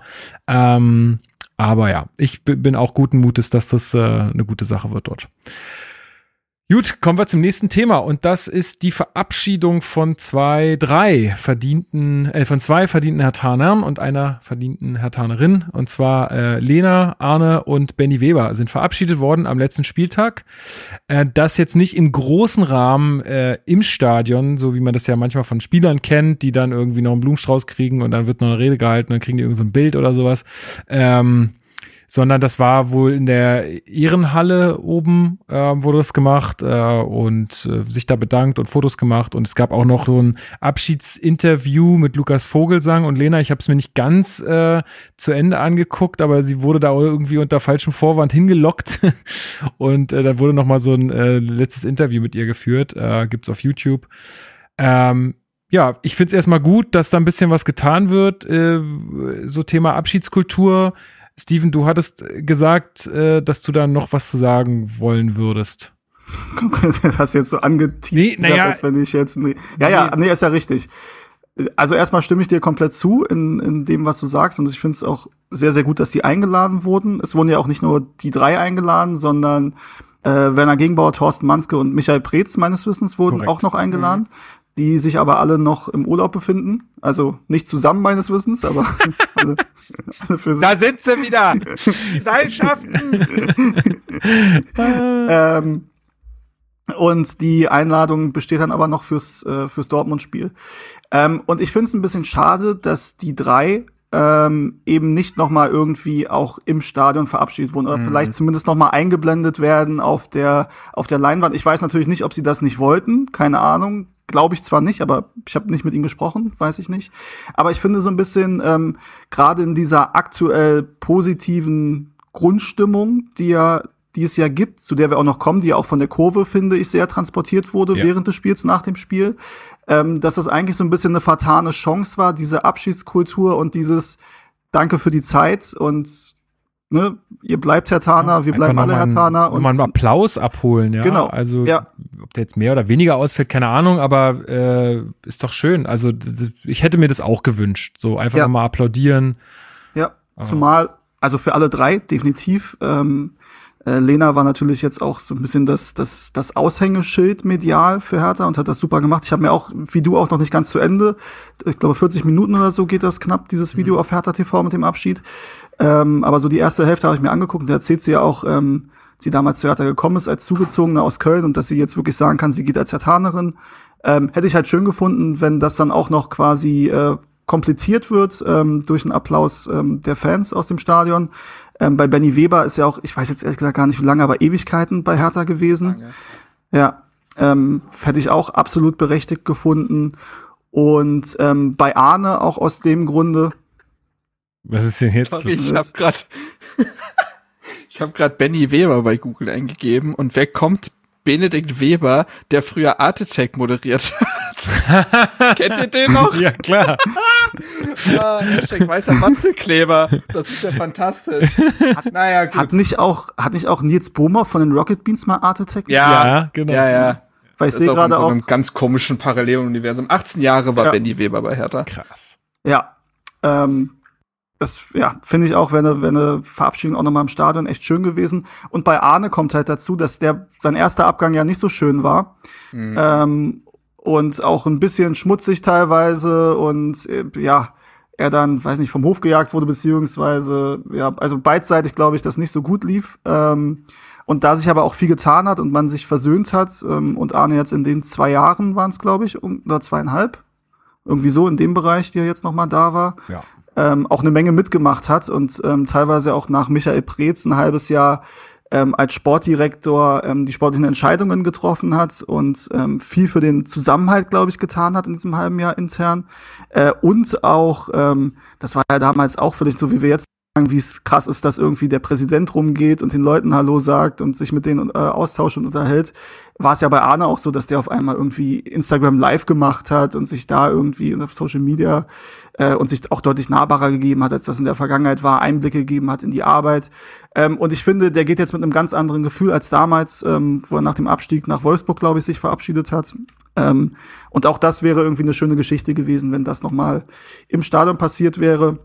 Ähm, zumal bei den dreien, glaube ich, nicht die Gefahr besteht, dass da irgendwie Leute einen Groll haben oder es Pfiffe gibt oder also ein paar Leute wird es immer geben, aber jetzt nicht so, dass das irgendwie äh, merkbar gewesen wäre, meiner Meinung ja. nach. Ich kann nur verstehen, dass man vielleicht sagt, bei Gegenbauer, Manske und Preetz ist das vielleicht, weil es auch noch zu frisch ist, gerade bei Gegenbauer, dass das vielleicht ein bisschen kritischer ist, aber bei den dreien finde ich es ein bisschen schade. Über einem steht aber natürlich trotzdem erstmal, dass man sie eingeladen hat und da intern verabschiedet hat. Das finde ich trotzdem gut. Genau, finde ich auch gut. Nochmal ganz kurz zurück zu Benny Weber. Ich weiß gar nicht, äh, also äh, zu dem von Art Attack. Also jetzt Art Attack, ja. genau. Klar. Ich weiß gar nicht, ob du die Sendung noch gesehen hast. Äh, sorry, das ist jetzt ein bisschen unwürdig hier, aber ich wollte es jetzt gerade nochmal äh, kurz ansprechen. Also, kennst, Steven, kennst du noch die Sendung äh, Pumuckl TV? Boah, weiß ich nicht mehr. Aber du kennst noch Cool or Crash. Oder Cool oder Crash. Das war so eine Sendung, da haben so zwei Kids auf so einem Fahrrad gesessen und mussten dann äh, so reaktionszeitmäßig äh, ja, bremsen. Kenn ich, kenn ich, und das hat er alles moderiert. Ey, jetzt kommt's mir erstmal wieder. Pumuckl TV habe ich auch gesuchtet. Ja. Benedikt Weber hat übrigens einen äh, Instagram-Account mit 10.000 Followern. Also der ist äh krass, der ist am Start. Gut, ja, ja. sorry, ich, ich finde es. Äh, und in seiner äh, Instagram-Bio steht doch, wo kriege ich eigentlich den weißen Bastelkleber her? sehr, sehr Macht gut. der jetzt Wrestling? Weiß ich nicht. Wir werden es rausfinden. Wir machen, ich möchte, ja, sorry. Ich möchte noch eine Sache ergänzen zu diesem ganzen Stadionumfeld und was sich da verbessert hat. Ja. Ähm, weil ich glaube, das ist auch den Leuten wichtig, dass es jetzt nicht so rüberkommt von wegen, okay, da sind jetzt ein paar neue Leute im Präsidium und jetzt funktioniert das. Die haben sicherlich ihren Anteil daran, aber vor allem sind das halt auch die Leute im operativen Geschäft auf der Geschäftsstelle, ähm, die da für die Organisation sorgen und die ähm, denen da glaube ich auch ein großer Dank gebührt, dass das ja. alles gut funktioniert hat. Das ist ein wichtiger Hinweis, das auf jeden Fall. Ähm ja, ich äh, meinte das sogar, also ich habe da sogar alle irgendwie mit eingeschlossen, aber es ist gut, ja. dass man es nochmal genau so sagt. Gut, dann haben wir noch eine letzte News äh, für heute, hoffentlich. äh, und zwar müssen wir besprechen, dass Paul Keuter sein Engagement bei Hertha beenden wird. Ich weiß gar nicht, ich glaube mit sofortiger Wirkung, oder? Also ich glaube, äh, nee, so irgendwas habe ich, irgendwas hab ich gelesen davon. Ach so, okay, 30.09. Also Springer hatte berichtet, dass das aber eine Formalie sei und er quasi jetzt schon gehen würde. Genau, dass aber er irgendwie jetzt schon mit sofortiger Wirkung nichts mehr macht, aber kann auch, weiß ich nicht, ob das, vielleicht stimmt's ja auch nicht, ich weiß es nicht. Äh, ist ja auch unerheblich, auf jeden Fall geht da auch jemand, der, äh, glaube ich, als Hertaner geht. Äh, definitiv. Ich hatte ja dann äh, das Glück, noch kurz mit ihm äh, zu quatschen. Äh, da haben wir ja noch so gesagt, ey, dann kommst du mal auf den Podcast vorbei. Würde er, glaube ich, immer noch machen. Ist natürlich jetzt irgendwie eine andere Kiste. Ähm, ja, äh, nicht ganz unkritisch auch seine Zeit, also vor allen Dingen die Anfänge, ne? Wir erinnern uns alle irgendwie an We Try, We Fail, We Win oder irgendwie Dickes B, ähm, anstatt der Hymne und solche Sachen. Ich weiß jetzt gar nicht, ob das wirklich so in seinen Verantwortungsbereich gefallen ist, aber auf jeden Fall wurde es ihm dann von der Kurve zugeschrieben. Äh, und da gab es ja auch eine, eine relativ äh, lange Zeit, wo dann irgendwie Keuter rausplakate in der Kurve hingen oder sein Haus beschmiert wurde und so. Also da waren schon massive Widerstände äh, gegen seine Person, ob zu Recht oder Unrecht. Ähm, also wahrscheinlich eher zu Unrecht, aber ähm, ja, war, war auf jeden Fall nicht unkritisch seine Zeit und äh, umso höher rechne ich es ihm an, dass er immer trotzdem dabei geblieben ist, glaube ich, auch sich sehr stark für Hertha BSC eingesetzt hat, da viel auch bewegt hat, was man vielleicht gar nicht so gesehen hat. Ähm, die ganze CSR-Abteilung war ja unter ihm aufgehangen und ich finde, ich glaube, da würde jeder sagen, dass Hertha da äh, wirklich einen guten Job macht. Ähm, zumindest was die Aktion angeht. Er hat zu mir selbst gesagt, das Problem ist noch so ein bisschen, dass wir alle, die wir in dem Vereinsumfeld sind, wir wissen das alle und wir schätzen das alle sehr, aber wir müssen das noch ein bisschen mehr rauskriegen. Wir müssen noch ein bisschen mehr es hinkriegen, dass Leute, die Hertha BSC denken, auch gleichzeitig denken, ach krass, das sind doch die, die sich auch so krass sozial engagieren. Ähm, genau also auch da vielen Dank für die Zeit. Ich weiß nicht ähm, genau, ich glaube, es gab jetzt kein böses Blut oder so. Ähm, das sind einfach interne Dinge gewesen. Da hat sich ein bisschen was verschoben und er hat jetzt gesagt, jetzt machen wir mal was Neues. Habe ich das so richtig mitbekommen? Ja. also Runtergebrochen? böses, böses Blut gab es nicht oder gibt es nicht, meines Wissens. Ähm, das ist alles okay, so wie es ist. Natürlich gibt es Umstrukturierungen. Ähm, ne, Benny Weber ähm, haben wir, glaube ich. Mhm. Äh, Benny Weber, Entschuldigung, Daniel Milek, sorry. Du meinst den Oh, cool, cool oder Crash? Sorry. Nee, Daniel Milek ähm, haben wir auch schon drüber gesprochen, oder habt ihr schon drüber gesprochen? Glaube ich, oder? War es nur auf Twitter oder hat es auch im Podcast stattgefunden? Wir haben bestimmt drüber gesprochen, keine Ahnung. Bestimmt. Ja, also da ändert sich natürlich einiges, ähm, aber das heißt ja nicht, dass man immer gleich im Streit auseinandergehen ähm, muss. Und das ist hier meines Wissens ähm, nicht der Fall. Ich glaube, Paul hat Anfang 2015 angefangen, also waren dann auch siebeneinhalb, fast acht Jahre ähm, im Verein. Ist eine lange Zeit und ähm, ja, es stimmt, nicht nur, nicht nur unkritisch gesehen, ähm, und in den ersten Jahren vielleicht auch, ja, also teilweise mit dem Kopf durch die Wand und hat dann auch ein bisschen dafür bezahlen müssen. Ähm, ich habe es auch getwittert, vor vier Jahren war es, ich habe das in dem äh, Kontext nochmal nachgesehen, das Spiel gegen Nürnberg, wo dann Dickes B als Einlaufhymne gespielt wurde, ähm, was halt wirklich, also so klassische Kategorie, also red doch mal mit irgendjemandem, der dir sagt, dass das eine Scheißidee ist. Ja. Ähm, ähm, aber ist dann zukünftig tatsächlich passiert, dass sowas auch mal passiert ist, dass sie vorher mal gefragt haben, wie das ein oder andere denn ankommen würde. Ähm, und was man ähm, ihm halt lassen muss, weil du meintest, ähm, weiß man jetzt gar nicht, was davon alles genau in sein Aufgabengebiet oder in, sein Entscheidungs-, in seiner Entscheidungsgewalt lag, was ihm auch angehangen wurde. Er hat aber halt auch nie gesagt, ey, damit habe ich gar nichts zu tun, da müsst ihr irgendwie den und den für ankacken, Mhm. sondern er hat das dann halt auf sich genommen, sich da auch vor seine MitarbeiterInnen gestellt, ähm, was glaube ich auch dazu führt, dass ähm, er durchaus auch viele ähm, Leute auf der Geschäftsstelle hat, die ihn gerne als Chef hatten oder als Vorgesetzten. Ähm, und ja, ich kann das auch sagen, ich habe damals Keuter rausrufend im Stadion gestanden und war sehr, sehr wütend. Und mich hat das alles angekotzt damals und auch dieses, dieses Anbiedern und dieses Gehipstere und so fand ich furchtbar. Ähm, hat sich aber sehr, sehr vieles zum Positiven verwandelt. Ich finde, das ist ja auch eine schöne Story, dass jemand, der ähm, einst ein rotes Tuch war, jetzt als jemand geht, wo man sagt, schade eigentlich, dass er geht. Ja, also absolut. sicherlich nicht alle, aber ich und ich kenne auch viele andere, die damals Keuter rausgerufen haben und heute sagen, schade, dass er geht. Ja. Also ja, ich habe ihn ja jetzt auch letztens da irgendwie kurz ja nur auch persönlich erlebt, aber ich glaube auch, dass das jemand ist, ähm, der, der hat da wirklich äh, also über, also mehr gut getan hat, ähm, als dann vielleicht anfangs irgendwie dann mal da ins, in viele Fettnäpfchen getreten ist und ja auch so ein sehr aufgeschlossener Typ ist, aber man kann, also weiß nicht, ich glaube, war das Hotel Matze? Oder so. Da ist er, glaube ich, mit Arne Friedrich zusammen im Podcast. Also er ist auch einfach Echt? ein. Ja, ja, Das war, nee, es war was anderes. Also es sei denn, er war auch da, aber er war vor zwei Monaten oder so, war er im Podcast. Ich guck mal nach, ob ich das finde. Das war aber definitiv nicht Hotel Matze. Oder war das äh, dieses andere Berliner Ding ähm, mit Vergnügen? Ich glaube, mit Vergnügen war es. Naja, also er ist auf jeden Fall, er ist auch eine sehr aufgeschlossene Persönlichkeit und das ist auch äh, cool, also das habe ich auch sehr geschätzt irgendwie. Und ähm, ja, also ich bin auch jemand, der sagt, schade eigentlich, ähm, aber ja, mein Gott, äh, man will sich ja vielleicht auch mal verändern und äh, ich glaube, das äh, sollte man ihm auch zugestehen. 5 zu 1 heißt der Podcast. 5 zu 1, wirklich? Oder ist so der Titel? Warte, ich gucke. Was ist das denn? Nee, vergiss das mal, was ich gesagt habe. Hier, Montana kennen 5 zu 1 nicht.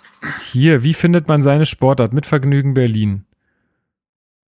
Äh, Mist. Ach nee, das war so eine Podcast-Reihe, genau. Wie findet man seine Sportart? Und dann gab es eine Folge über Fußball, ähm, wo jetzt, die Seite ist jetzt hier komplett verschoben. Warum ist denn das so? Irgendwie ist hier ein externer Inhalt drin. Ja, keine Ahnung. Ihr müsst mal gucken. Mit Vergnügen, da sind auf jeden Fall Arne Friedrich und äh, Paul Keuter im Podcast. Äh, die Reihe heißt, wie findet man seine Sportart? Ich verlinke euch das, dann könnt ihr da mal nachhören. Und Podcast-Host, ich glaube, Host gendert man nicht, oder? Nee. Stefanie. Hilch, Stefanie Hilscher heißt sie. Und die beschäftigt sich in diesem Podcast mit Leuten, die irgendwie ihr sagen, das ist mein Sport, glaube ich. Genau. Also und versuchen sie davon zu überzeugen, Fan dieses Sports zu werden. Ähm, Spoiler hat bei Fußball nicht funktioniert.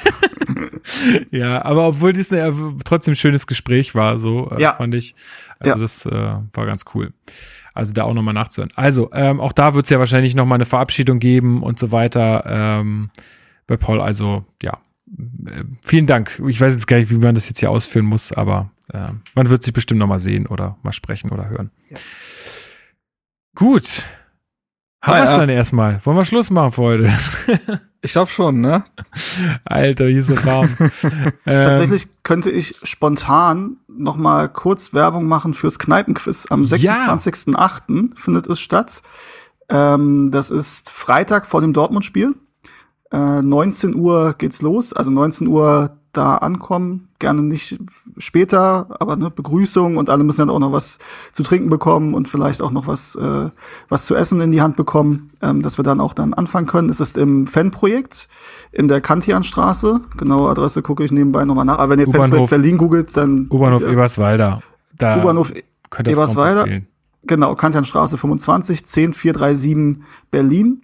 Ähm, und wir haben Stand jetzt tatsächlich nur noch zwei Plätze für Teams also vielleicht, wenn es jetzt noch mehr gibt, vielleicht können wir noch irgendwo was ranstellen, aber an sich ähm, ist der Platz ein bisschen begrenzt. Wir äh, können es hoffentlich draußen machen, wenn das Wetter mitspielt. Das wäre schon sehr, sehr gut und wichtig. Ähm, da könnt ihr euch noch anmelden an E-Mail-Adresse ist verdammt, ich glaube kneipenquiz.hertafans.de. Das lasse ich jetzt einfach mal so stehen, ansonsten muss ich nochmal schneiden später. ich verlinke euch auch das in der, in der Beschreibung und du kannst es mir einfach nach der Sendung nochmal sagen. Es ist ein Traum. Ähm, genau, und äh, du bist auch dabei, ne? Ich bin auch dabei. Wir sind zu, aktuell zu dritt in unserem Team. Also wenn da draußen jetzt, und das, jetzt dürft ihr nicht äh, lügen, ja, wenn ihr richtig krass bewandert seid, geschichtlich, ja, und popkulturell, dann dürft ihr euch gerne bei uns bewerben fürs Team und mitmachen. Ähm, nee, ja, also meldet euch gerne an, äh, wird bestimmt eine lustige Sache. Ich bin froh, dass ich diesmal dabei sein kann. Ja. Gut. Marc, Kneipenquiz at hertafans.de ist übrigens richtig. Kneipenquiz at hertafans.de. So ähm, ist es. Marc, hast du sonst noch irgendeine News, die wir loswerden müssen oder können wir dann mal zum Spiel kommen? Bitte zum Spiel kommen. Alles klar, let's go.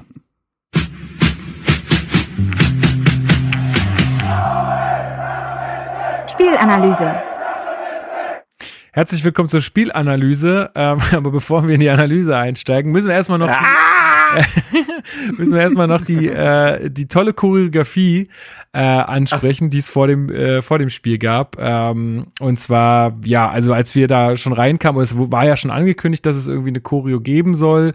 Ähm, und als wir reinkamen, waren auch überall schon so blau-weiße Fähnchen auf den Sitzen und das tatsächlich nicht nur in der Ostkurve, sondern wirklich, also bis zur Ehrentribüne, ne? Also so dieses, nein, nicht das halbe Rund, aber so fast das halbe Rund war voller ja. dieser Fahnen. Und äh, ja, also wie viele Leute da beteiligt waren, wie viele Leute da im Innenraum auch rumgelaufen sind. Äh, also es war eine krasse Organisation. Ähm, und ähm, ja, Steven, vielleicht möchtest du ein bisschen was zu dem Motiv sagen, was da, ähm, was da hochge hochgezogen oder dann auch über die, ähm, über die Ränge gezogen wurde. Ja, ähm, also du sagst, es waren blau-weiße Fahnen, die halt so quasi blockmäßig ähm, aufgeteilt waren. Ähm, und tatsächlich, also ich glaube, Block N tatsächlich auch bis zur Hälfte und auf der Haupttribüne A, B, C und dann halt auch der Oberring. Ich hatte am Anfang ein bisschen Angst, weil ich ja wusste, wie der Vorverkauf lief. Ähm, dass es da zu Lücken kommt. Das muss ich aber sagen, war dann, ein, also wenn man es nicht wusste, man hat natürlich gesehen, irgendwie hinter den Pfeilern, dass die Sichtbehindertenplätze teilweise nicht, mhm. ähm, äh, nicht verkauft wurden, aber es hat trotzdem, finde ich, ein sehr einheitliches und sehr schönes Bild gegeben. Ähm, sah wirklich super aus. Ähm, es gab dann das Spruchband, was übers halbe Rund ähm, gestreckt war. Ähm, der Berliner Groß- und Klein schwört auf den Verein. Ähm, dazu gab es fünf ähm, Blockfahnen, die hochgezogen wurden. Einmal mit unserer, äh, also einmal, das waren dann so quasi Kapitelmarken, mhm. ähm, die, äh, die dargestellt würden, wurden. Sechs Kapitel. Das eine unsere Fahne, da war halt logischerweise die blau-weiße Hertha-Fahne drauf zu sehen. Ähm, dann gab es unsere Erfolge. Da ist ähm, das Bild, das kennt man, glaube ich, auch. Das kann man auch finden, wie ähm, Hanne Sobeck äh, nach dem Gewinn der deutschen Meisterschaft 1930 ähm, von den Fans auf Händen getragen wird. Ähm, dann Berlins Freunde. Ähm, da ist die Choreo zu sehen, ähm, die es mal gab äh, mit äh, Hertha und der KSC. Ähm, also da halt eine Reminiszenz an Karlsruhe. Übrigens, Fun Fact, ähm, das Spiel war am 13.8. und gestern war der 14.8. Und da war 46 Jahre Freundschaft äh, Hertha und der KSC. Also hat das auch noch zeitlich gepasst. Ähm, da genau. übrigens ganz kleiner Hint darauf, nach dem zehnten Spieltag werden wir uns hier wieder unsere Freunde vom, äh, von den Wildparkbrüdern einladen und werden mal wieder ein bisschen äh, abchecken, wie es denn gerade beim KSC läuft. Ähm, ja. ja, könnt ihr euch drauf freuen. Ja, sehr cool. Ähm, genau, da waren halt drei Motive, die ähm, Hertha und KSC äh, Zusammenhang haben. Dann gab es unsere Stadt, ähm, Gedächtniskirche, Rotes Rathaus war abgebildet, ähm, ne, also um zu zeigen, Hertha steht für ganz Berlin. Da gab es ja auch schon andere Choreos, die das auch zum alleinigen Motto hatten. Äh, unsere Kurve, da war halt die Ostkurve zu sehen mit drei verschiedenen Choreografien aus der Vergangenheit. Und unser Zuhause, ähm, da gab es ein Bild aus der Plumpe zu sehen, eins vom Olympiastadion vor dem Umbau und ein aktuelles von dem Olympiastadion. Äh, und ich sehe mal drüber hinweg, dass noch kein ja. neuen Stadion dabei war. so, ähm, so, ein Computerbild dann so ist. ja. Ähm, und äh, in der Mitte, das war quasi das Hauptelement, wurde in der Mitte der Kurve äh, ein ja, ein Bild hochgezogen, was gesprayt war, ähm, mit drei Hertanern, die drei verschiedene Fangenerationen quasi darstellen. Also der Opa, der auf dem, auf dem Sessel sitzt und ähm, so ein Buch auf der Hand genau. hat, wo, woraus, ah, ja. woraus diese Kapitelmarken, wie sie jetzt genau so genannt hat, äh, sozusagen stammen sollen. Genau so ist es, ja. Und ähm, da waren auch zu sehen, äh, ich glaube, die Erfolge, die ähm, die kriegt man da leider recht gut auf den Buchrücken bei uns. Also da war Berliner Meisterschaft, glaube ich, also gegründet, das Gründungsdatum war natürlich drauf, die Berliner Meisterschaft 1905, 1906, wenn mich nicht alles täuscht. Deutscher Meister 30 und 31 und dann noch Pokalfinalist äh, 77, 79, 93. Leider nie gewonnen. Ich hoffe, das ändert sich irgendwann nochmal. Ähm, genau, und da sitzt dann quasi der, der Opa, der, dem Vater, der dahinter steht und dem äh, Enkel, ähm, der auf der auf der Sofakante sitzt, dann aus diesem Buch vorliest. Das war quasi, um diese 130 Jahre Hertha-Geschichte anhand von drei Generationen irgendwie zu verdeutlichen. Ähm, das war das Motiv und das wurde dann ähm, unterstützt durch ähm, minutenlanges Fahne schwenken. Ähm, Ganz schön lahm Arm habe ich bekommen. Ey. ich auch, ja. Und dann am Ende habe ich so zu Janik neben mir gesagt, hier willst du auch mal? Also jetzt auch nicht mehr. Ja. da war es aber auch schon vorbei. Da war schon vorbei. Ja, da war schon vorbei. Und es gab auch, ich glaube, alle drei Sitze eine Fahne, ähm, weil du sonst natürlich, das war so schon, du kommst natürlich immer die ganze Zeit mit dem Stock in die Quere. Ja, ja. Aber das geht schon alles, das kriegt man schon alles hin. Ähm, genau, dazu wurde die ganze Zeit äh, Hertha BSC heißt unser Verein, Hertha BSC wird es immer sein, gesungen, ähm, unterbrochen nur von nur nach Hause dann irgendwann. Stimmt. Relativ, ja, ja. relativ abrupt. Ähm, genau. Und es war eine krasse, krasse Atmosphäre, fand ich. Ich muss wirklich sagen, dass ich da auch einen kleinen Kloß im Hals hatte, weil das schon, ähm, also du siehst, hast natürlich aus der Ostkurve jetzt nicht die Perspektive, die du dann später auf den Fotos hast. Ähm, Tim hat ja tatsächlich auch ähm, aus seiner Perspektive ein sehr cooles Fo äh, Video gemacht mhm. ähm, wo er einmal so rumschwenkt. Und das sah schon sehr, sehr geil aus. Ich finde auch durch diese blau-weiße Fahnen und die Farben sind auch einfach sehr, sehr schön. Also blau-weiß sowieso sind die schönsten Farben, ist klar. Ähm, aber auch auf den Fahnen und dadurch, dass sich das bewegt, finde ich, ist nochmal was anderes als Zettel einfach. Äh, und es war eine sehr, sehr geile Choreo. Ähm, und die Stimmung war dadurch auch angereizt. Ich finde sowieso mal, wenn es so eine Choreos gibt, und es war dann auch eine Choreo, die wie gesagt nicht nur die Ostkurve mit einbezieht, sondern auch die Gegengrade, auch die Haupttribüne und danach das Einhaken und die Gesänge und so hast du schon gemerkt, dass da noch mal mehr Leute mitmachen als normalerweise und nicht nur die Kurve. Ja. Und das wurde dann, es sei denn, ihr möchtet noch was zur Choreo sagen, ähm, war dann, ähm, hat Hertha mal mitgespielt tatsächlich. Hat in diese, in diese positiven Emotionen hinein ähm, hat Luke Bacchio eine eine Flanke geschlagen, wo man erst dachte, der rennt ja schon wieder lustlos oder läuft lustlos dahin, was soll denn daraus werden? Schlägt eine Top-Flanke. Ähm, ein Dika, glaube ich, ist es, der ihn da überhaupt nicht unter Druck setzt.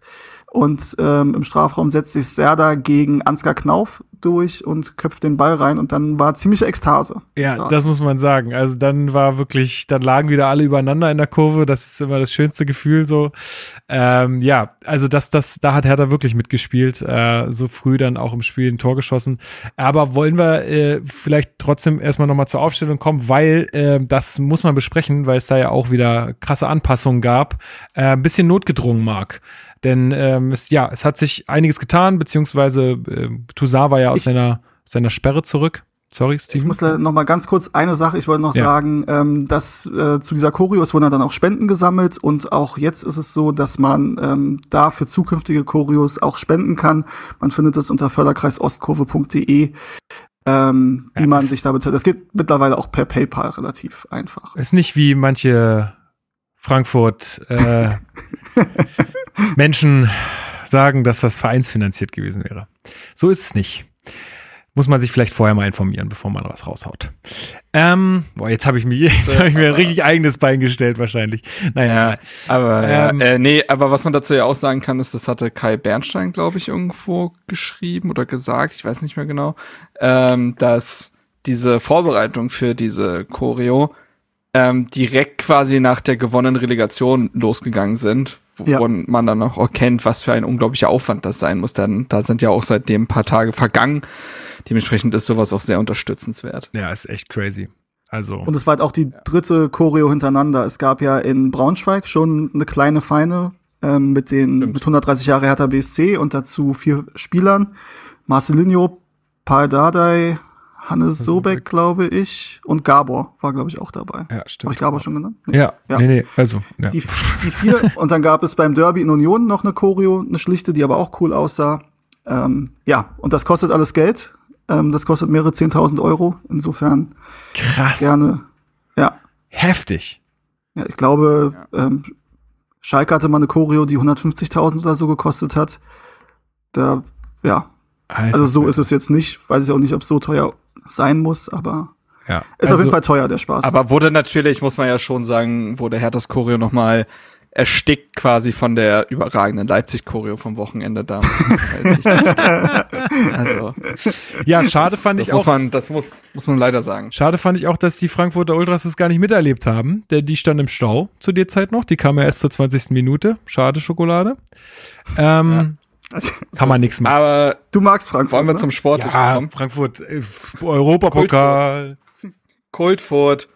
Ja. Ähm, ja, es gab hier neue in der Startaufstellung. ich leite mal abrupt über.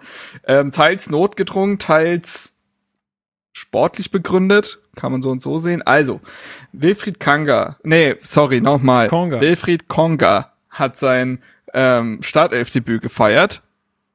Ähm, das hatte man sich ja schon so ein bisschen vorstellen können, nachdem er ja gegen Union reinkam und überzeugt hatte.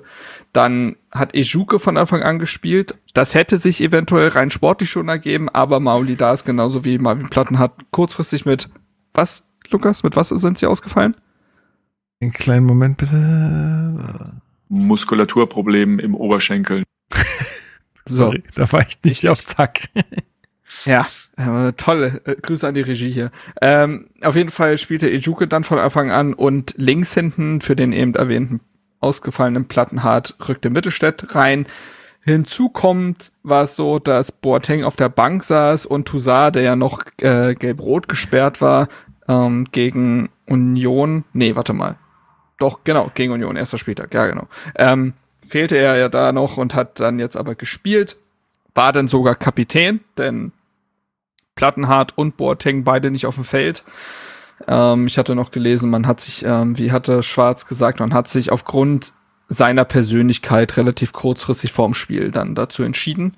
Ähm, und das war die Startausstellung. Auf der Bank ähm, konnte man sagen, dass auffällig war, dass beispielsweise also Neuzugang Boetius saß auf der Bank, aber auch Derry Sherhand, der ja auch zu seinem ersten Profi-Einsatz kommen sollte. Nach wie vor eine coole Geschichte nie Nachwuchsleistungszentrum durchlaufen, jetzt Bundesliga-Debüt gefeiert, obwohl das, glaube ich, nie vorgesehen war in dem Sinne, als er damals bei Hertha unterschrieben hat. Schöne Geschichte. Naja, und auf jeden Fall nahm er dann auch noch Tjag Ernst auf der Bank Platz, da er Jahrstein suspendiert war. Ähm, genau, soweit die Startausstellung. Es gab natürlich auch wieder ein paar Kandidaten, die dann halt nicht in den Kader gerutscht sind, wie ein Björkan oder ein Boyata oder so, aber das ist aufgrund des großen Kaders aktuell nun mal sowieso gegeben. Ähm, Piontek ja beispielsweise auch kein Thema mehr.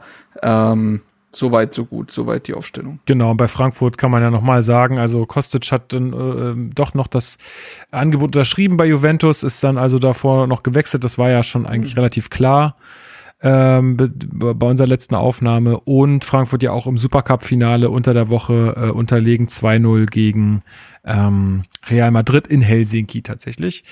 Ähm, Ja, Steven, äh, wir haben jetzt äh, schon gesagt, ich frage jetzt nicht die dumme Frage, wie kommt Hertha ins Spiel? Denn, also vielleicht kann man ja doch nochmal fragen, weil auch schon vor dieser, äh, vor diesem Tor hat man schon eine andere Energie gemerkt bei Hertha. Also das fing schon deutlich besser an, oder? Ja, das war, ähm, das war endlich ein Auftritt, ähm, der von der ersten Minute an Mut gemacht hat, weil du hast es ja oft, dass du in ein Fußballspiel reingehst und ähm, so nach den ersten also gerade so die ersten paar Szenen, ich glaube, Philipp Lahm hat mal gesagt, ähm, dass er meistens schon nach zehn Minuten wusste, ob heute was geht oder nicht. Ähm, das haut wahrscheinlich nicht immer hin, aber bei Hertha musst du ja oft nach den ersten zehn Minuten konstatieren, okay, das wird heute wieder super, super schwierig. Ähm, aber auch nur, weil es schon 0 zu 2 steht.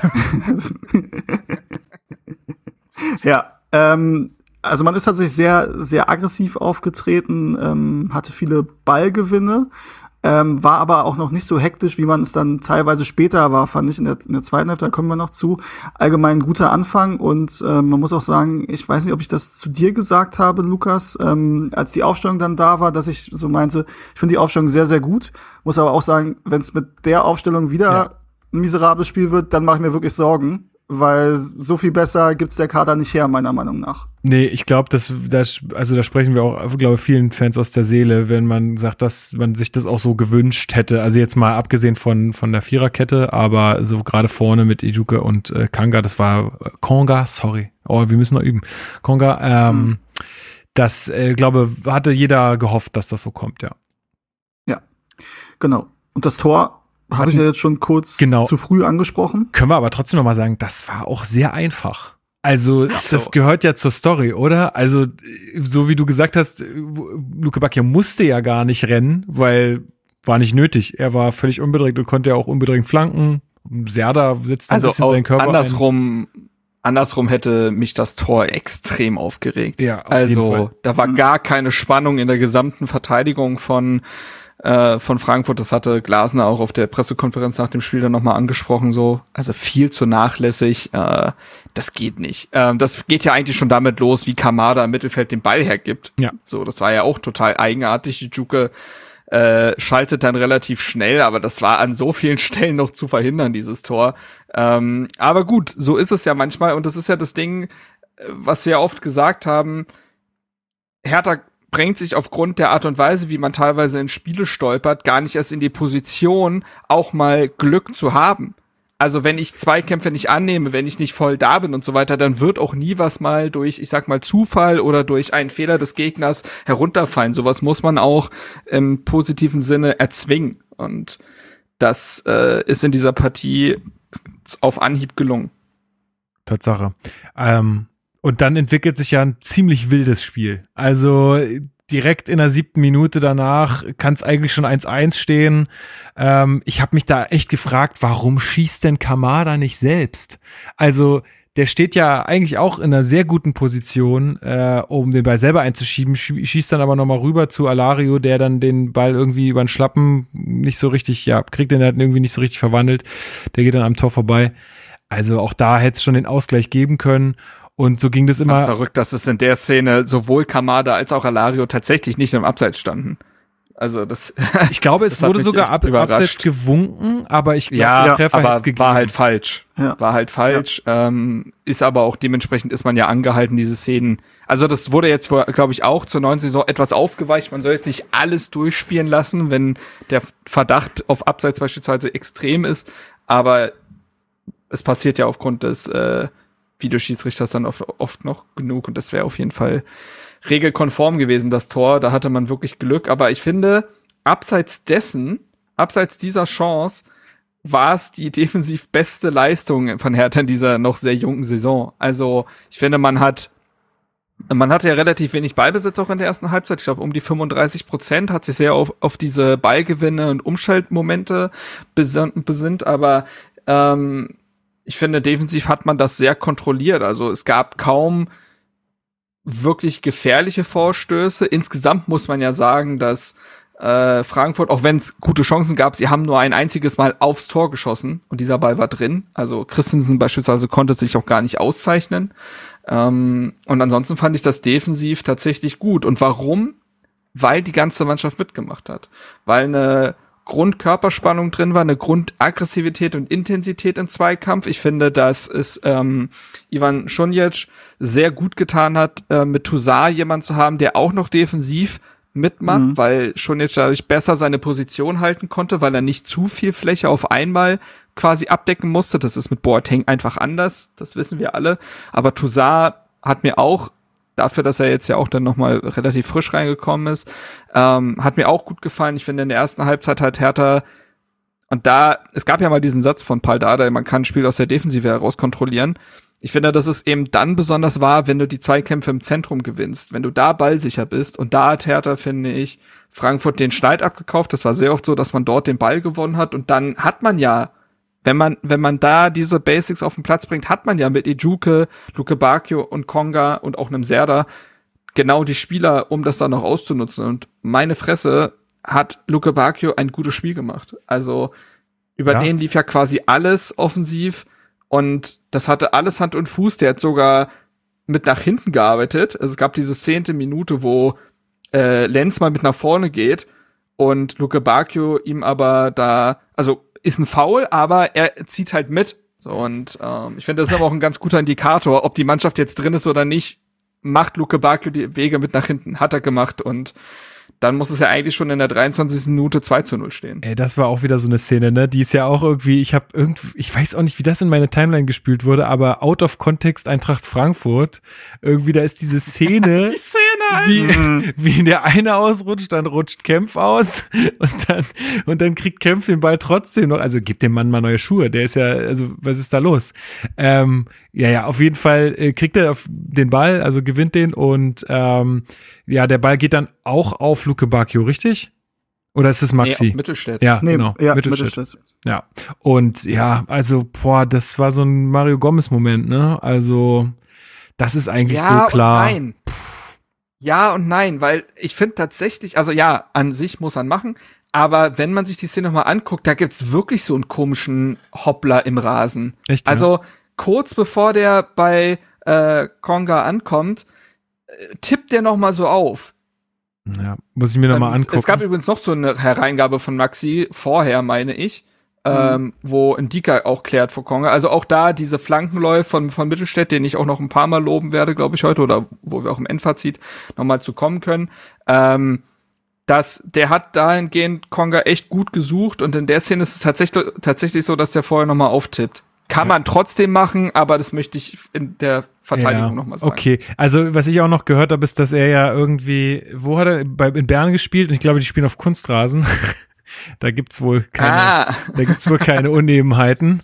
Äh, das ist natürlich, ja, ist unglücklich, ähm, aber gut, so ist wie es ist. Aber lass uns doch mal über Mittelstädt äh, beziehungsweise auch Konga gerne reden, weil also ich muss echt nach nach der ersten Viertelstunde habe ich schon gedacht, Alter, was ist das für ein Upgrade? Also Maxi hat ja wirklich Wer auch jetzt? Ein, naja, äh, Mittelstädt äh, gegenüber Plattenhardt hm. auf der Position. Sorry, aber es ist einfach so. so. Also offensiv sowie defensiv fand ich ihn echt gut. Also der hat das Spiel wirklich belebt. Der hat ist raufgegangen auf die Leute, war hat auch wahrscheinlich auch ein bisschen Glück gehabt manchmal in einigen Aktionen, aber der hat es wirklich gut gemacht an dem Spieltag. Steven, ja, wie hast ähm, du oder ja? Nee, Steven soll gerne. Ähm, ich habe ihn genauso gesehen. Muss sagen, ich habe ihn in der ersten Hälfte ein bisschen, bisschen präsenter gesehen, aber es ist natürlich auch eine Kurvensicht ist immer schwierig und ich habe danach auch nur die, also alle Spieler alle Tore gesehen und nicht nochmal das ganze Spiel über die volle Distanz. Ähm, war ein bisschen irritiert übrigens, dass er beim Kicker nur die Note 4 bekommen hat. Ähm, weil gerade in der ersten Hälfte war da, also es ist halt auch, wenn, wenn Konga den macht, dann kriegt er wahrscheinlich eine Note besser, mhm. ähm, obwohl es ne, nichts mit ihm zu tun hat. Ähm, ja, aber ich muss sagen, riesiges Upgrade. Ähm, wir haben ja, und da muss man halt dann auch über die, die Frage mit der Kapitänswahl sprechen. Mhm. Ähm, denn es ist meiner Meinung nach so, dass du Maxi eigentlich nach diesem Spiel nicht rausnehmen kannst. Es ist doch jetzt genau das eingetreten, was wir ja. schon befürchtet hatten. Ja, wir haben ja, ja, nicht gesagt, wir verschließen uns dem Ganzen jetzt, aber wir haben schon gesagt, naja, also Plattenhardt hatte schon jetzt des Öfteren mal äh, muskuläre Probleme im Oberschenkel. Gut, jetzt sind es die Adduktoren, aber äh, also der hat da schon öfter mal Probleme mit seinem Körper gehabt und dann, ja, ist so ein Mittelstädt jetzt auf seiner Position auch kein Blinder, sage ich mal. Ähm, und jetzt haben wir genau die Situation. Maxi hat ein super Spiel gemacht, äh, er ist verletzt und ist aber Kapitän, muss also eigentlich wieder auf dem Platz stehen, wenn, ähm, ja. wenn er wieder fit ist. Zumal Maxi ja, also, also der hat natürlich, ja. der hat natürlich oft auch seine, also ich finde, er hat auch oft einfach Pech, weil er oft irgendwie den einen Fehler hatte, der dann sehr, sehr oft zum Gegentor geführt hat. Ähm, mhm. Oder auch mal den Ball an die Hand bekommen oder solche Dinge, aber vom, vom Einsatz her, und er ist auch der deutlich agilere Außenverteidiger, finde ich, als, als Marvin Plattenhardt. Ähm, man hat auch gesehen, also die, die Flanken oder diese Halbfeldflanken, die er geschlagen hat, diese flachen Bälle, das macht er ja regelmäßig, die sind jetzt definitiv auch nicht schlechter als die von, von Marvin Plattenhardt. Ähm, und er passt halt meiner Meinung nach auch eigentlich besser in dieses Schwarzsystem, ähm, weil er da deutlich, aggressivere, offensivere Außenverteidiger ist, weil er viel besser im Anlaufverhalten ist, finde ich, als Marvin Plattenhardt. Ähm, ist natürlich, wird jetzt auch kein deutscher Nationalspieler mehr auf der Linksverteidigerposition wahrscheinlich. Ähm, aber in dieser Form, und man muss ja auch sagen, bei Maxi war es so, dass der auch immer wieder, müsste ich nochmal nachgucken, wie jetzt seine genauen Einsatzzeiten waren, aber jetzt auch selten mal auf derselben Position über eine lange Zeit das Vertrauen hatte. Ähm, und ja also jetzt auch nicht unbedingt, klar, er hat jetzt auch nie über einen längeren Zeitraum richtig gut gespielt, aber hatte doch Phasen, wo man sagen kann, okay, da kann man sich auch mal ein, zwei schwächere Spieler erlauben, macht ja jeder bei uns im Kader mal. ähm, und trotzdem kann man ihm weiter das Vertrauen geben. Und ehrlich gesagt, auch mit Blick auf das, auf das Alter, bis auf die Kapitänsrolle von Marvin Plattenhardt sehe ich eigentlich keinen Grund, warum man Marvin Plattenhardt da langfristig vorziehen sollte. Und das ist das Ding, was mich so mh, hm, beschäftigt, weil ich finde, dass sich Hertha mit dieser Entscheidung, klar, wir sind noch früh in der Saison und so weiter, das sind die ersten Eindrücke, aber ich glaube schon ein Ei gelegt hat, denn in meinen Augen war Mittelstädt über die gesamte Saison gesehen, in der vergangenen Saison der bessere Linksverteidiger und wir bei, haben wir haben bei Marvin Plattenhardt eigentlich drei Jahre lang gesagt, dass es nicht mehr reicht. So der war ja gefühlt kein Faktor mehr in dieser Mannschaft. Zumindest zwei Jahre lang, würde ich fast sagen. Und dann kommt es halt zu diesem spektakulären Endspurt, wo, unbenommen, Marvin Plattenhardt Hertha BSC gerettet hat. Brauchen wir gar nicht drüber diskutieren. Ähm, aber es war halt eine sehr kurze Phase. Und ansonsten finde ich, spricht also ich finde, ist Mittelstädt auf der einen Seite schon leicht sportlich, einfach was die letzten Jahre etwas im Vorteil. Und dann kommt noch hinzu, dass er, das hatten wir auch in der Kaderanalyse lang und breit erklärt, deutlich besser, was auch Steven schon erwähnt hat, in den Schwarzfußball passt. Er ist mutiger, er ist, er ist schneller, er ist aggressiver am Anlaufen, er sucht mehr spielerische Lösungen im Spielaufbau. Seine Pressingwerte sind enorm gut, also wirklich enorm gut ähm, für diese Position. Und für mich war es eigentlich gar kein Duell dahingehend. Und mit der Wahl des Kapitäns hat man aber Marvin Plattenhardt nur in diesem Zweikampf einen unfairen Vorteil verpasst. So. Denn mit dieser Binde, mit diesem Amtsvorteil wird er eher spielen als Mittelstädt, obwohl es vielleicht gar nicht die sportliche Begründung hergibt. Klar, Plattenhardt hat auch seine Flanken und hat auch seine Standards. Abseits dessen ist er aber auch durchaus eindimensional und ich finde defensiv längst nicht mehr so sicher wie vor ein paar Jahren, weil damals hat man gesagt, selbst bei schwächeren Spielen, zumindest macht er seine Seite zu. Das gilt für mich in dem Sinne nicht mehr. Und wenn du dann noch äh, Lucas Toussaint in die Rechnung mit reinholst als jetzt Aushilfskapitän, weiß ich jetzt nicht, was ihn und Plattenhardt unterscheiden unterscheidet. Denn beide sind jetzt nicht die Lautsprecher und sollen eher durch Leistung glänzen. Und ich finde, dass Toussaint in seiner Art, ein Spiel anzugehen, in dieser kämpferischen Art, dahingehend Plattenhardt in nichts nachsteht, wenn nicht sogar noch mal auffälliger ist. Und das ergibt für mich ein Gesamtbild, in welchem Mittelstädt einen Nachteil gegeben wird, den er an sich nicht verdient. Und jetzt ist man in der Situation, dass beide Verträge in einem Jahr auslaufen Plattenhardt, wie gesagt, der ist jetzt schon 30, Außenverteidiger, generell Außenspieler werden im Alter meistens nicht besser. Mittelstädt ist erst 25. Du wirst aber in dieser Saison eine Entscheidung treffen müssen, weil eben ja beide Verträge auslaufen. Mit wem gehst du in die Zukunft? Auch noch mit Björkan, die die Rechnung mit reingenommen, als Linksverteidiger Nummer drei, dem du ja auch irgendeine Perspektive eigentlich mal geben wolltest. Und diese Plattenhardt-Personalie fühlt sich in so vielen Punkten nicht schlüssig an, dass sich da, glaube ich, noch eine schwierige Gemengelage draus ergeben kann. Ja, also würde ich zu 100 Prozent mitgehen. Also, boah, habe ich gar nichts mehr hinzuzufügen. Äh, das Einzige, was ich nochmal in Frage stellen würde oder nochmal hier reinbringen würde, ist, inwiefern vielleicht Mittelstädt auch doch, äh, ja, wie weit da vielleicht auch schon ein Abgang ist. Also es könnte ja durchaus sein, oder das, damit haben wir uns ja auch schon beschäftigt, dass Mittelstädt vielleicht auch noch den Verein verlässt. Das heißt, äh, man hat sich jetzt vielleicht auch gar nicht die Baustelle aufgemacht, weil die Gespräche schon ziemlich weit sind. Er konnte sich jetzt noch mal gut empfehlen. Er ist vielleicht ja noch die Woche oder nach dem Podcastfluch jetzt irgendwie nach dem Podcast weg oder keine Ahnung. Und dann hast du eigentlich das Problem nicht mehr. Wäre in meinen Augen ein großer sportlicher Fehler. Äh, auf jeden Fall. Ja. Also ich glaube, sind wir uns ja. einig. Aber also mit Plattenhardt und Björkan, den, wann hat der das letzte Mal gespielt? Ich weiß es mhm. gar nicht. Aber, boah, der hätte ich kein gutes Gefühl bei. Also ich habe eher die Hoffnung, dass durch diesen, durch diese Leistung Plattenhardt ähm, sich doch noch mal in den Vordergrund spielen konnte. Ähm, und vielleicht jetzt auch gegen.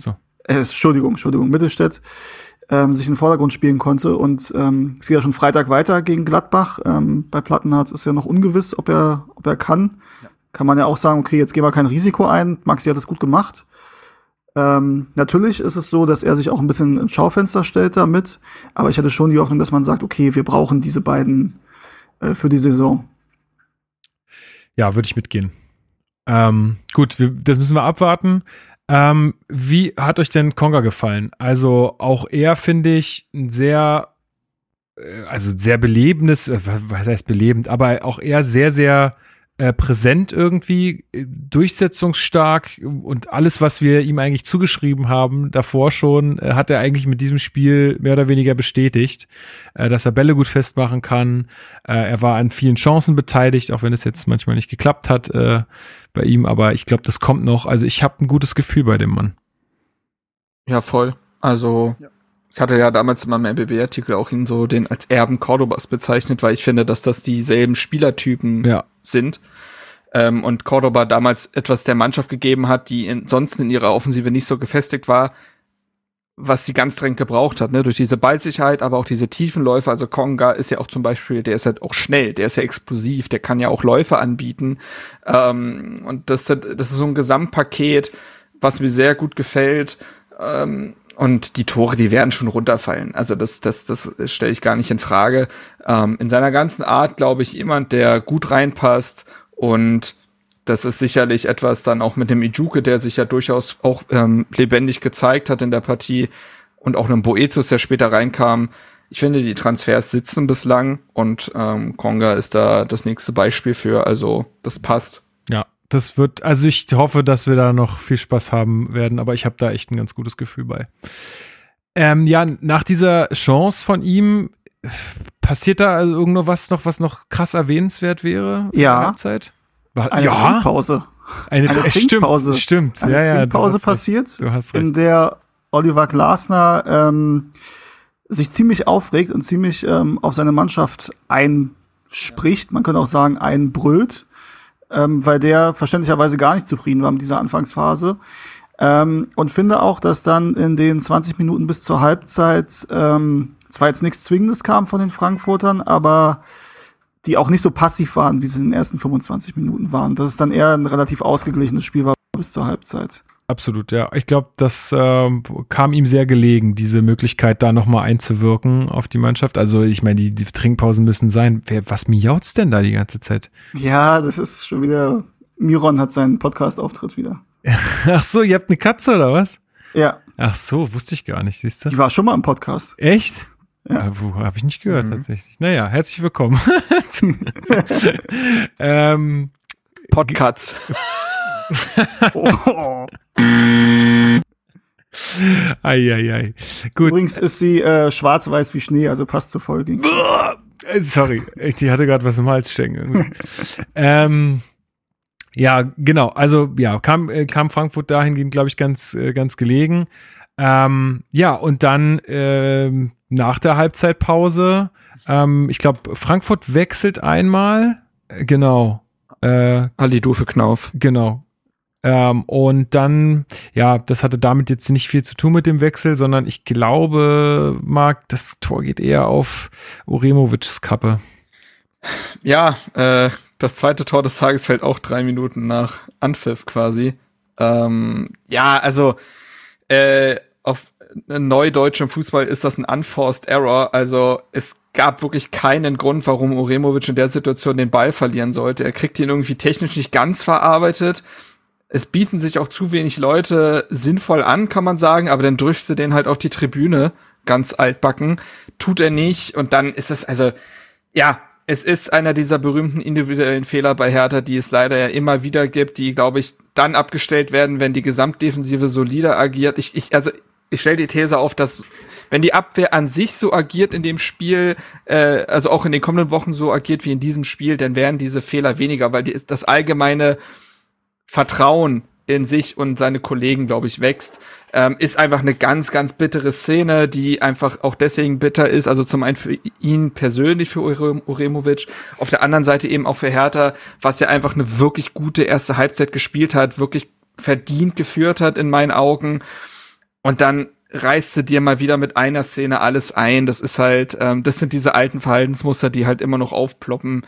Kamada hat dann wirklich leichtes Spiel, ja. äh, keine Schuld, dann irgend, also dann, danach alles, trifft ja. auch niemand mehr irgendeine Schuld und das ist dann sehr bitter und auf der anderen Seite, auf der anderen Seite war es natürlich jetzt auch interessant zu sehen, wie Hertha damit umgeht, denn das ist ja das nächste Problem oft in, in den letzten Jahren gewesen, mangelnde Widerstandsfähigkeit. Wenn ein Negativerlebnis, ein Rückschlag ähm, kommt, passiert, wie geht diese Mannschaft damit um? Dann ist sie in der Vergangenheit sehr oft eingebrochen. Und was ich dann wiederum imponierend fand, war, dass die Mannschaft weiter mutig nach vorne gespielt hat. Sicherlich nicht mit derselben defensiven Kontrolle wie in der ersten Halbzeit. Es wurde wild, es wurde mhm. auch in der einen oder anderen Szene glücklich für Hertha.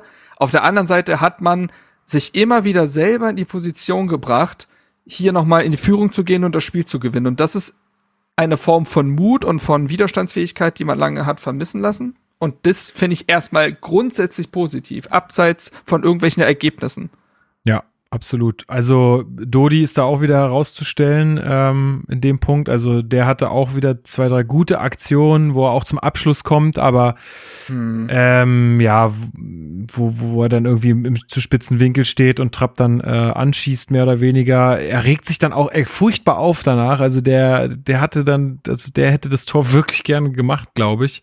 Äh, bei ihm muss man ja immer so ein bisschen aufpassen, dass es nicht zu sehr in Frust umschlägt, äh, dass er dann keinen Bock mehr hat oder so. Ja. Ähm, Meinst du die Szene, wo er danach noch äh, Serda ist es, glaube ich, anschießt? Mhm. Also er geht einmal an zwei Frankfurtern ja, genau. im Strafraum vorbei, was er auch genau. wirklich richtig, richtig gut macht. Ja. Ähm, genau, und schießt dann relativ zentral auf Trapp, der nach vorne abwirft. Dann kommt der Ball nochmal zu Dodi, der dann ja, irgendwie versucht, in die Mitte abzulegen, aber da kriegt Serda den Ball halt ab und von da geht er ins Aus. Ähm, aber ja, Luke Bacchio hätte sich sein Tor auf jeden Fall verdient gehabt in dem Spiel. Ähm, es war aber dann, also das war die Phase, wo es relativ wild war und wo auch viele, ja, viele kleine Fehler, wo die Bälle verstolpert sind, Ball teilweise drei, vier Mal hin und her ging, ehe da mal zwei, drei Pässe am Stück ähm, ähm, funktioniert haben. Mhm. Ähm, dann gab es, also nach dieser Szene von Luke Bacchio gab es einen Schuss von, ich weiß nicht mehr, wer das für Frankfurt war. Kolo Moani. Stimmt, Kolomoani, der allgemein, das ist ein feiner Fußballer, muss man sagen. Also, sorry, aber was für ein Biest. Da, da, also, das ja. ist so ein Spieler, der ist so gut, da kann ich den eigenen Verteidigern kaum Vorwurf machen, dass sie das nicht verteidigt bekommen, weil Technik, Tempo, äh, der ist so gewitzt am Ball, also Wahnsinn, den kannst du kaum einfangen. Ja, das ist so. Der Schuss geht knapp links vorbei am Tor. Ähm, und danach gibt's, glaube ich, wechselt Hertha das erste Mal. Ne? 57. Mhm, Minute kommen Djanga für Sun Šunic und äh, Sherhand dann für Ijuke. Äh, nee, Sher, hä? Doch, ja, Sherhand für Ijuke, richtig, ja, ja, sorry, ich war jetzt gerade verwirrt, weil Ijuke sonst immer eingewechselt wurde. Ähm, ja. das kann ich sagen. ja. äh, Man kann dazu sagen, dass sich ja schon jetzt genau davor auch die gelbe Karte abholt. In so einem Spiel vielleicht gar nicht so schlecht, dann mit Toussaint mhm. den Sechser zu haben, der noch unbelastet ist. Ja, korrekt. Genau. Ähm, ja, aber also ändert sich groß was äh, dann in der Phase? Ich, hm. ich finde nicht. Also Scherhand war jetzt Eigentlich nicht auffällig, aber so gut, also sowohl im Guten wie im Negativen. Also es war jetzt, äh, es war, war glaube ich, ein erstes ordentliches Bundesligaspiel für ihn, ähm, aber wenig auffällig eigentlich. Ja, hatte seine Ballmomente, konnte in seine 1 gegen 1 Momente gehen, wirkte recht ballsicher, also hat auf dem Flügel ein, zwei Bälle ganz gut sicher gemacht. Ähm, das fand ich tatsächlich sehr in Ordnung. Und Boetius war auch auffällig, finde ich, dann im Spiel. Also, was man sagen muss, ist, ich hatte in der ersten Halbzeit ja gesagt, dass Hertha das Zentrum so kontrolliert hat. Ich glaube, diese fehlende Spielkontrolle und diese wilden Phasen in der zweiten Halbzeit waren auch dadurch begründet, dass das wiederum eher dann in Richtung Frankfurt geschwappt ist, weil Hertha sehr leichte Ballverluste dann hatte im Zentrum. Also da waren teilweise Szenen dabei, ich so dachte, boah, also das lief in der ersten Halbzeit deutlich besser und dadurch hat man natürlich diese Umschaltmomente von Frankfurt auch gefüttert die ja nun mal diese ganzen schnellen Spieler auf dem Feld haben. Und das wurde mit den Einwechslungen von Lindström und Boré für Götze und Alario auch nicht besser. Also das war nochmal viel Dynamik, die aufs Feld kam. Davor gab es ja nochmal die Chance von Luke Bakio in der 62. Mhm. von äh, Konga eingesetzt, der sich da gegen Indika körperlich durchsetzt. Und auch da wieder, ne, sich gegen Indika durchzusetzen körperlich auch nicht so ganz einfach eine Minute später hat dann Alidu die Chance, so eine ähnliche Chance wie Moani vorher. Und dann kommt es halt nochmal zum Wechsel auch von Hertha. Jovetic kommt ja dann für Konga. Auch das, finde ich, ist, ist ein Modell, was man sich gut vorstellen kann, denn Konga wird sich aufreiben in jeder Partie. Und Jovetic, wir wissen, wie es, um seinen Körper bestellt ist, aber auch schon, finde ich, nach, bei seinen Einwechslungen gegen Braunschweig und gegen Union hat er einen merklichen Effekt. Und ja. den hatte er auch wenn es insgesamt dann unglücklich war, auch auf diese Partie. Ja, in der 72. Minute hat er eigentlich auch nochmal die Führung auf dem Fuß. Also der wird da auch wieder fantastisch bedient von Dodi. Ja. Also richtig geiler mhm. Pass. Ähm, und ja, aber auch da ist es dann irgendwie, er, er kriegt dann den Ball, also der tippt auch nochmal komisch auf. Ja, und eigentlich, also alles, was ich jetzt so gelesen und gehört habe, alle haben eigentlich gesagt, ey, ein Mann seiner Klasse und seiner äh, Erfahrung, mit seiner Erfahrung, der muss den eigentlich machen. Ähm, aber ja, so, war ihm nicht vergönnt in dem Moment. Es sollte ja noch weiter tragisch für ihn laufen an dem Tag. ähm, weil in der 82. Minute äh, schießt Serda ihn dann nochmal äh, vor dem Tor an. Er versucht noch hochzuspringen und mein Gott, wie ja. hoch ist der gesprungen, ja. Aber ähm, das hat nicht gereicht und äh, auch da hat sich Serda ja, zu Recht auch ziemlich aufgeregt. Ähm, ja, das war einfach nicht sein, nicht sein Nachmittag, muss man einfach sagen. Das ist, ist bitter. Also ich finde auch da, er war wieder auffällig, aber es kann eben auch mal sein, dass die Aktionen gegen dich laufen. Aber das wird ja nicht die grundsätzliche Einbindung ins, das macht ja nicht die grundsätzliche Einbindung ins Spiel und die Aktivität schlechter. Nee, genau. Das kann man ja getrennt voneinander nee. betrachten. In der 83. kommt es ja nochmal zum letzten Wechsel bei Hertha. Ist doch der letzte, oder? Genau, Marton Dardai wird für Uremovic eingewechselt. Richtig. Saisondebüt für Marton. Ja. Ist auch, glaube ich, einfach gut, wichtig. Und Uremovic musste aufgrund von Krämpfen raus. Gut war, muss ja, man muss ja sagen, der war ja zwei Wochen quasi raus, wurde sehr taufrisch quasi dann äh, gegen Union ins kalte Wasser geworfen und das war eine intensive Partie, muss man nicht überinterpretieren, der ist noch nicht komplett im Rhythmus und ähm, ja, dann kommt es ja noch zur ja 89. eine Szene, die noch die noch ein bisschen ähm, für ein bisschen, bisschen Gesprächsstoff sorgen sollte. Genau. Ich äh, erzähle euch kurz, was passiert ist. Ähm, also ja, es gibt noch mal ja einen Angriffs Angriffsmoment, genau wie er jetzt äh, wie er jetzt war, weiß ich gar nicht. Auf jeden Fall, also das was äh, wichtig zu wissen ist, Boré äh, kommt an den Ball, ähm, will naja so mehr oder weniger um Christensen rum ähm, oder kriegt so den den Pass äh, an die ja, was ist das, linke, linke Toraushälfte so. Ähm, und dabei macht sich Christensen ziemlich lang und äh, berührt äh, dann auch Boré am Fuß, äh, der daraufhin äh, zu Boden geht und der Schiedsrichter sagt direkt Strafstoß äh, und ich stand oben, weil ich wollte die erste S-Bahn kriegen, wollte natürlich aber nicht vor Ende gehen, stand schon ganz oben und ich dachte, das kann nicht euer fucking Ernst sein. Dass das äh, jetzt wieder so ausgeht, dass wir hier mit null Punkten nach Hause gehen, das darf einfach nicht sein, das ist ungerecht. Äh, ich will jetzt diesen Punkt haben, habe ich gedacht. Und ähm, dann kommt es auch tatsächlich zum äh, VAR-Einsatz. Äh, und äh, ja, es dauert dann auch relativ lange, also ich glaube drei, vier Minuten ähm, steht mhm. dann, wie, wie ist sein Name noch?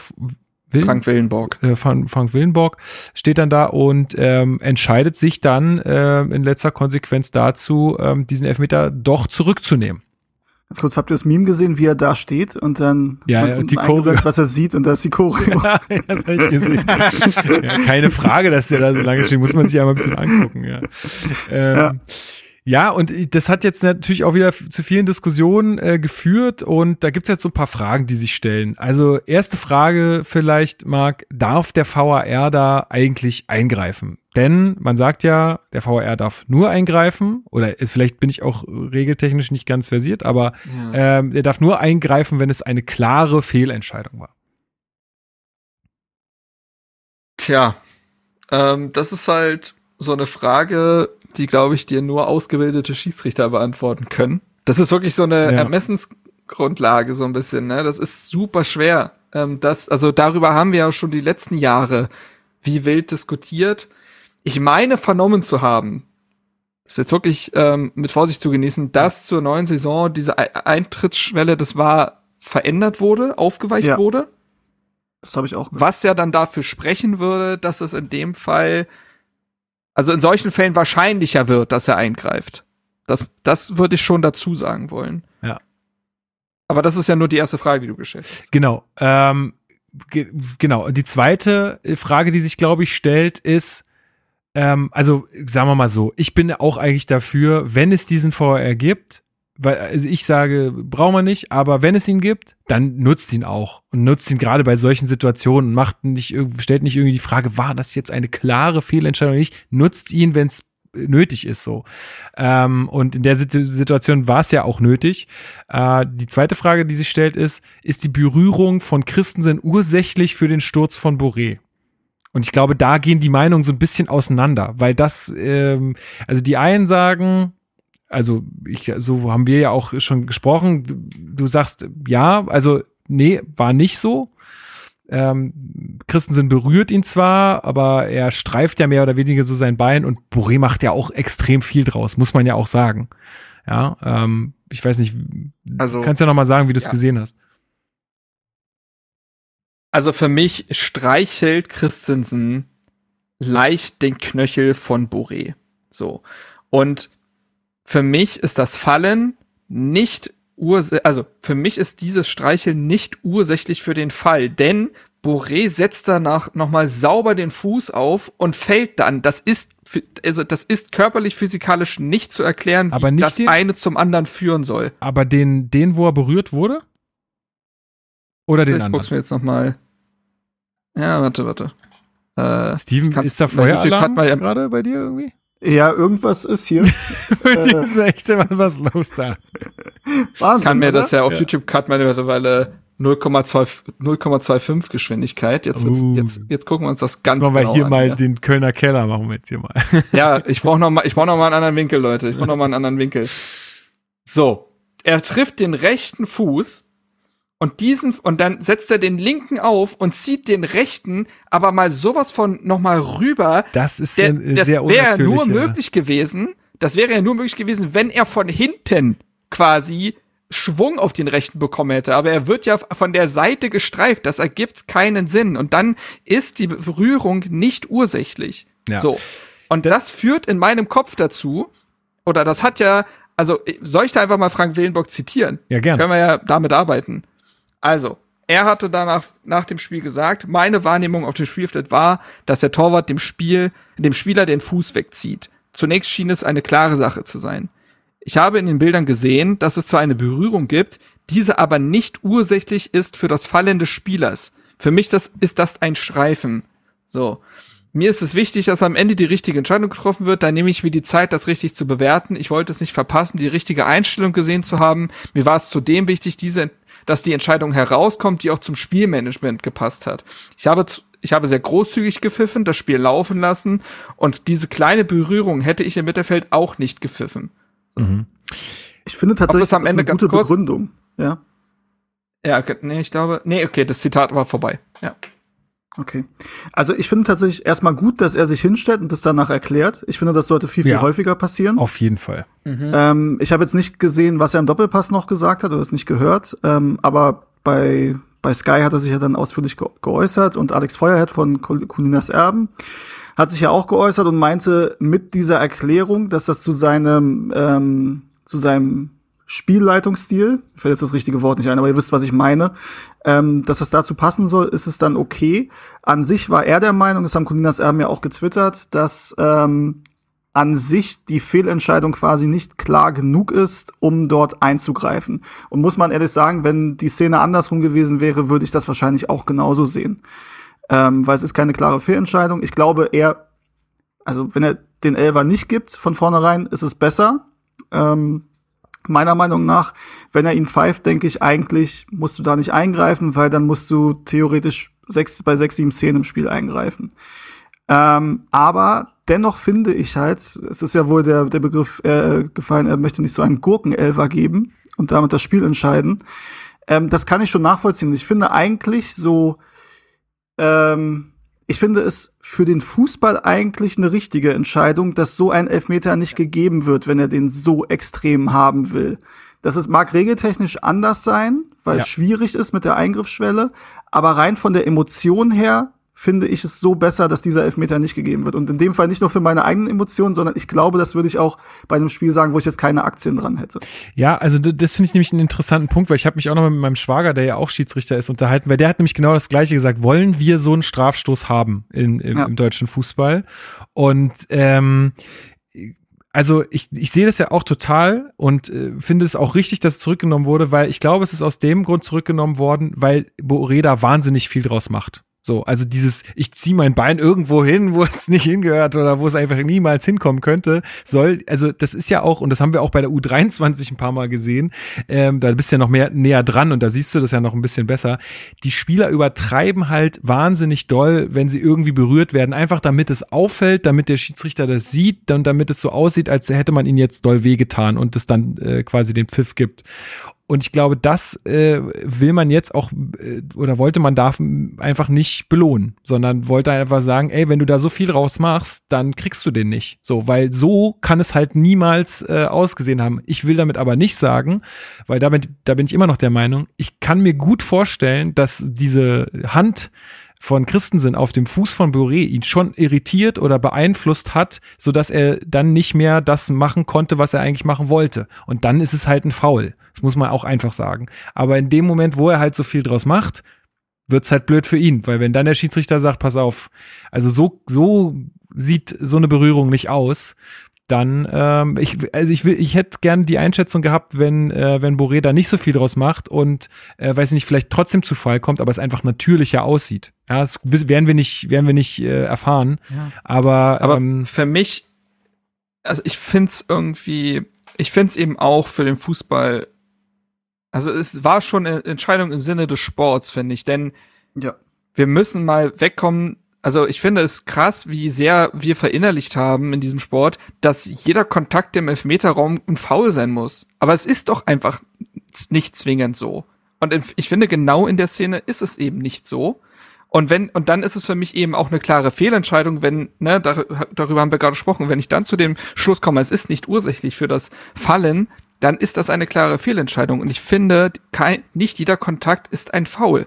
So, und ich finde, dass, dass, da sollten wir wieder mehr von wegkommen. Gleichzeitig erkenne ich aber natürlich an, dass es genug Schiedsrichter gibt, die das nicht pfeifen und dass wir dann das Problem der ähm, der klaren Linie nicht mehr haben in der Liga, wie es gepfiffen wird. Das Problem sehe ich auf jeden Fall und dahingehend sehe ich natürlich auch ein Frustpotenzial für die Mannschaft, die das gegen die dann entschieden wird. Also das, das will ich ja gar nicht absprechen. Ja. Aber nur diese Entscheidung für sich genommen halte ich für richtig. Also ich ich bin auch total dafür, dass wir davon wegkommen müssen, von dieser Theatralik im Männerfußball, weil das ist wirklich einfach nervig.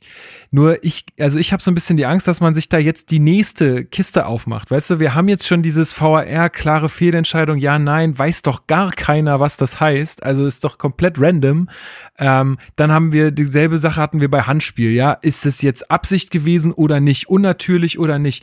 Keine Ahnung, weiß auch keiner. Selbst in Wiederholung kannst du das nicht sagen. Jetzt hast du das nächste mit, war es ursächlich, war es nicht ursächlich. Who knows?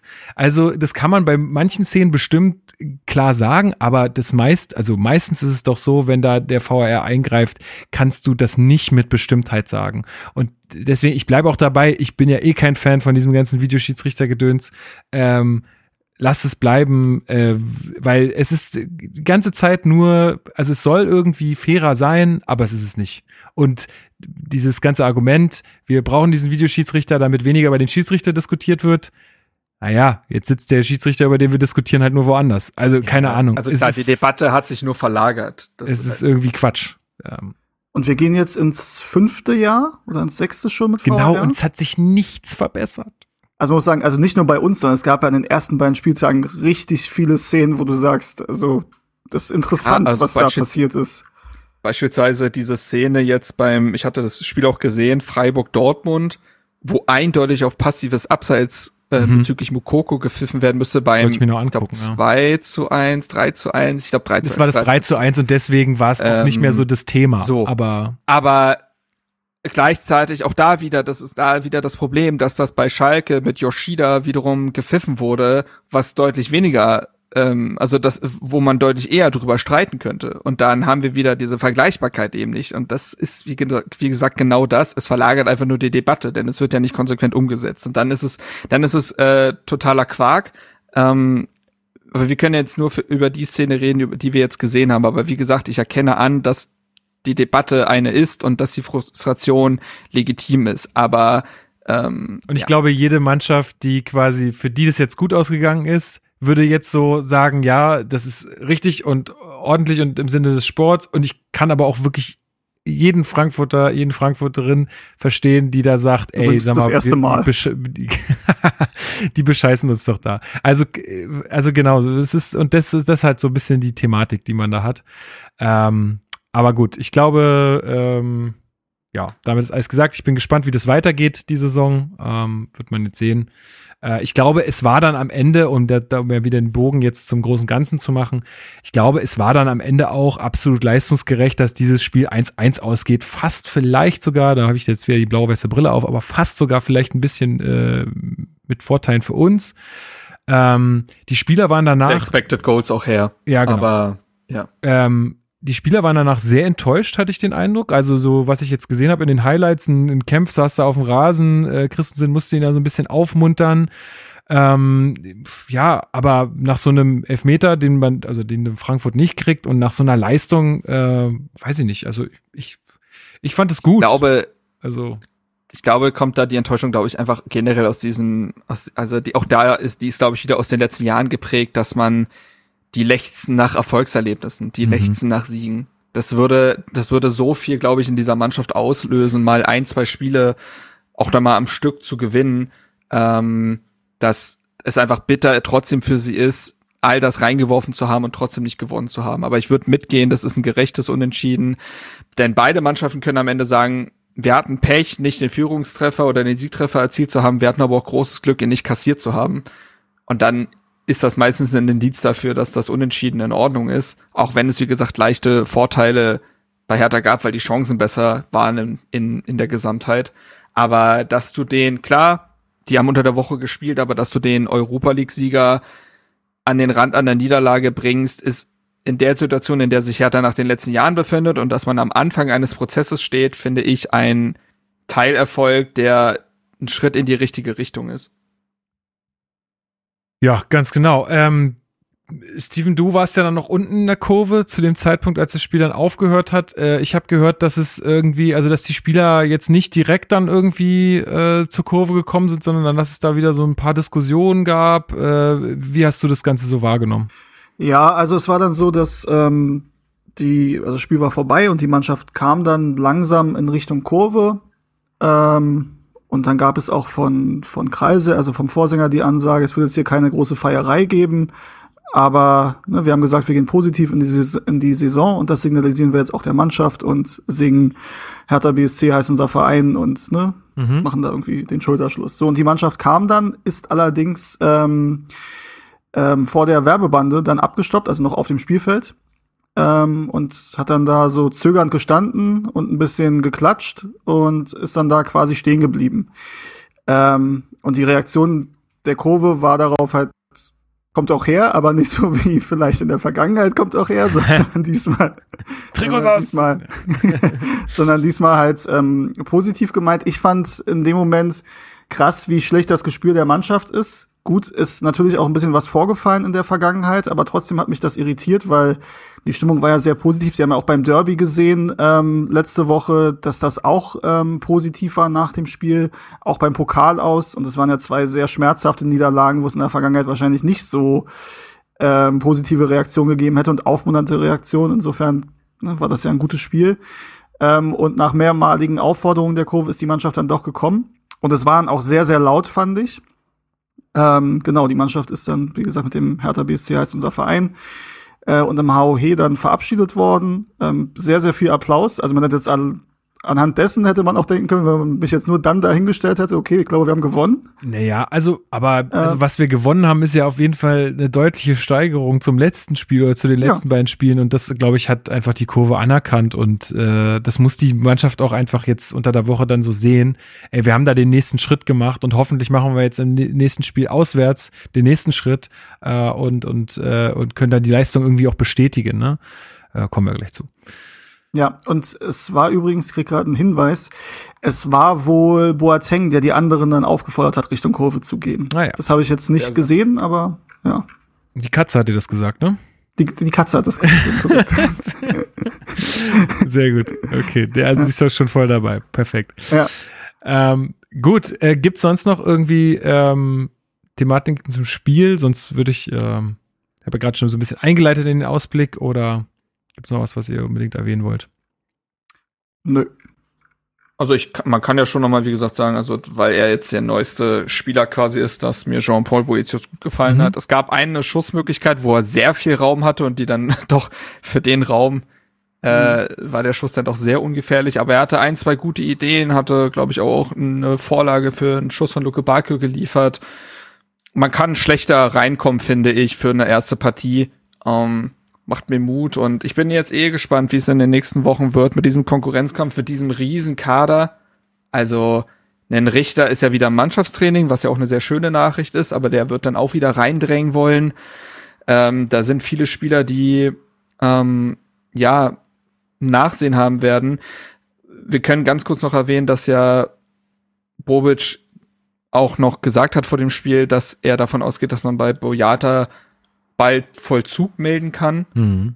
Das heißt, der Abgang steht dann bevor, ist ein durchaus krasser, ja, irgendwie, äh, also man hat ja irgendwie durchaus damit rechnen können, auch schon vor ein paar Monaten oder Wochen, dass ein Verkauf von Boyata aufgrund dessen Gehalt und Pipapo durchaus ein Thema sein könnte. Wie ist denn jetzt aber die Entwicklung so rasant? Mega komischer Zeitpunkt ist, auch, sowas zu äußern wieder. Doll. Ja. Ist schon doll. Und da wurde er sehr schnell auseinandergebaut.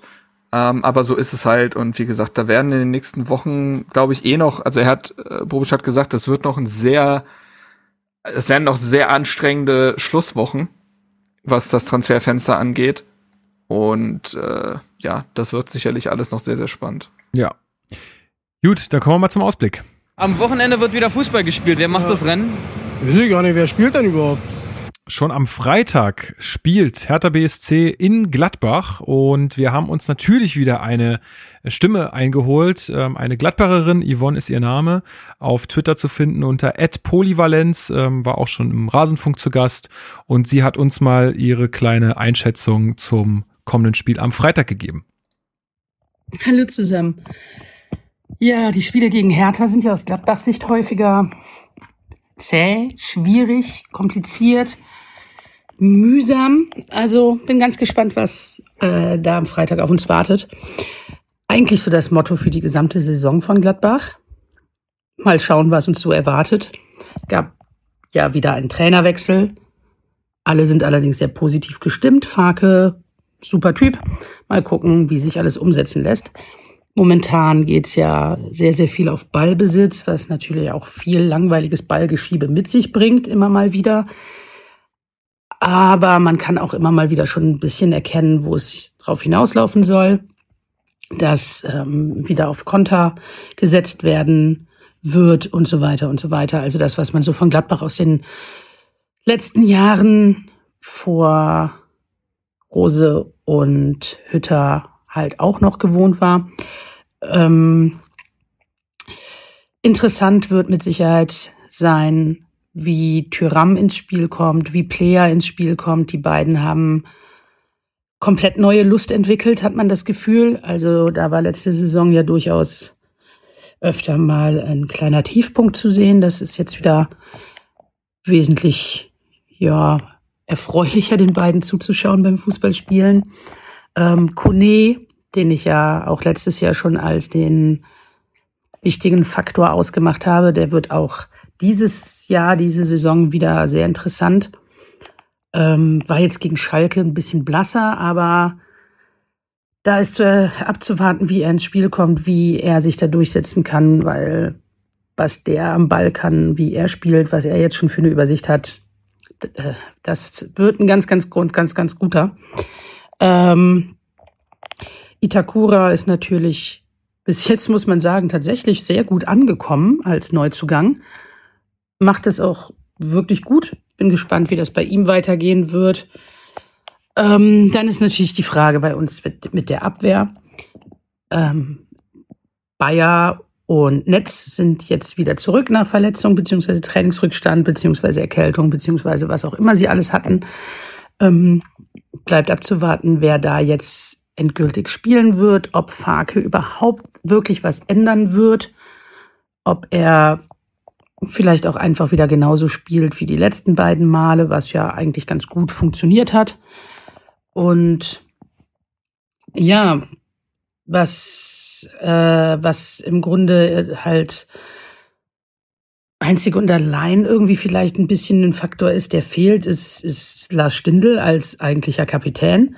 Aber auch das wurde ja sehr gut aufgefangen. Das funktionierte soweit ja ganz gut.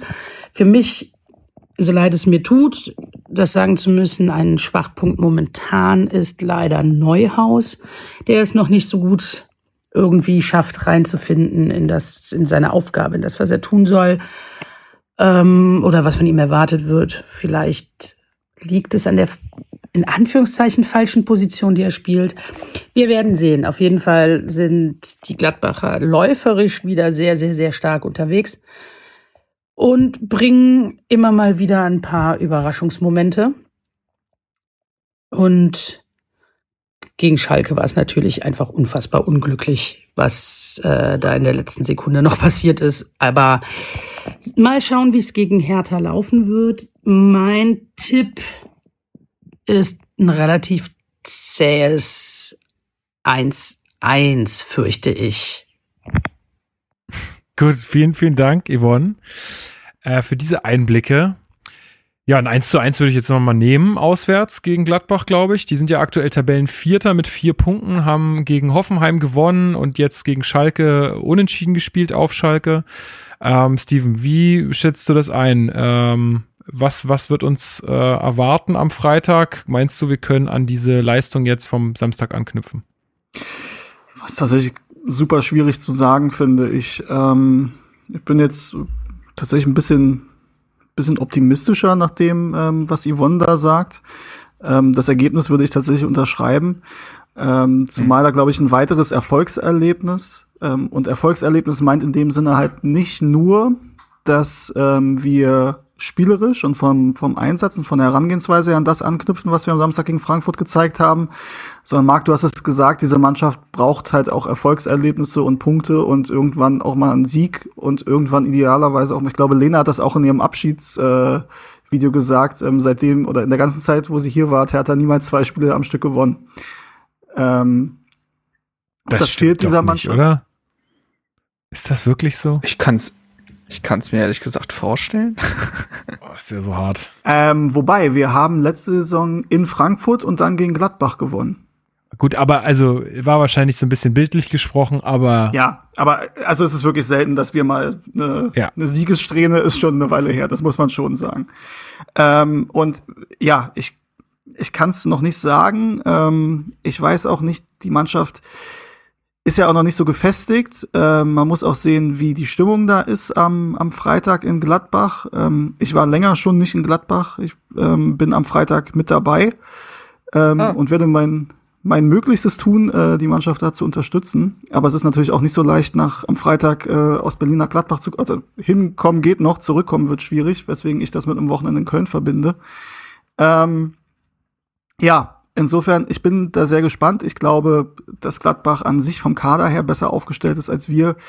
Das ist relativ klar. Ich glaube aber, wie es bei fast jedem Bundesligaspiel ist, dass wenn wir an unser Leistungsmaximum rankommen und dazu noch solche Fehler wie vor dem Ausgleich vermeiden, ähm, dass da dann durchaus was geht und ähm, würde bei dem 1 zu 1 Tipp von Yvonne durchaus mitgehen. Ja, ich auch tatsächlich. Ich habe ihr auch schon geschrieben, dann, ich führe das ja immer einmal kurz durch.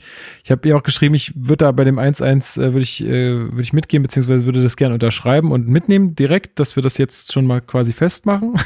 Aber ich glaube, dass das, äh, dass das ein äh, munterer Krieg wird, als wir denken, vielleicht sogar. Also, vielleicht wird es nicht ganz so zäh, wie sie, äh, wie sie denkt, Marc. Was ist, äh, was ist dein Guess?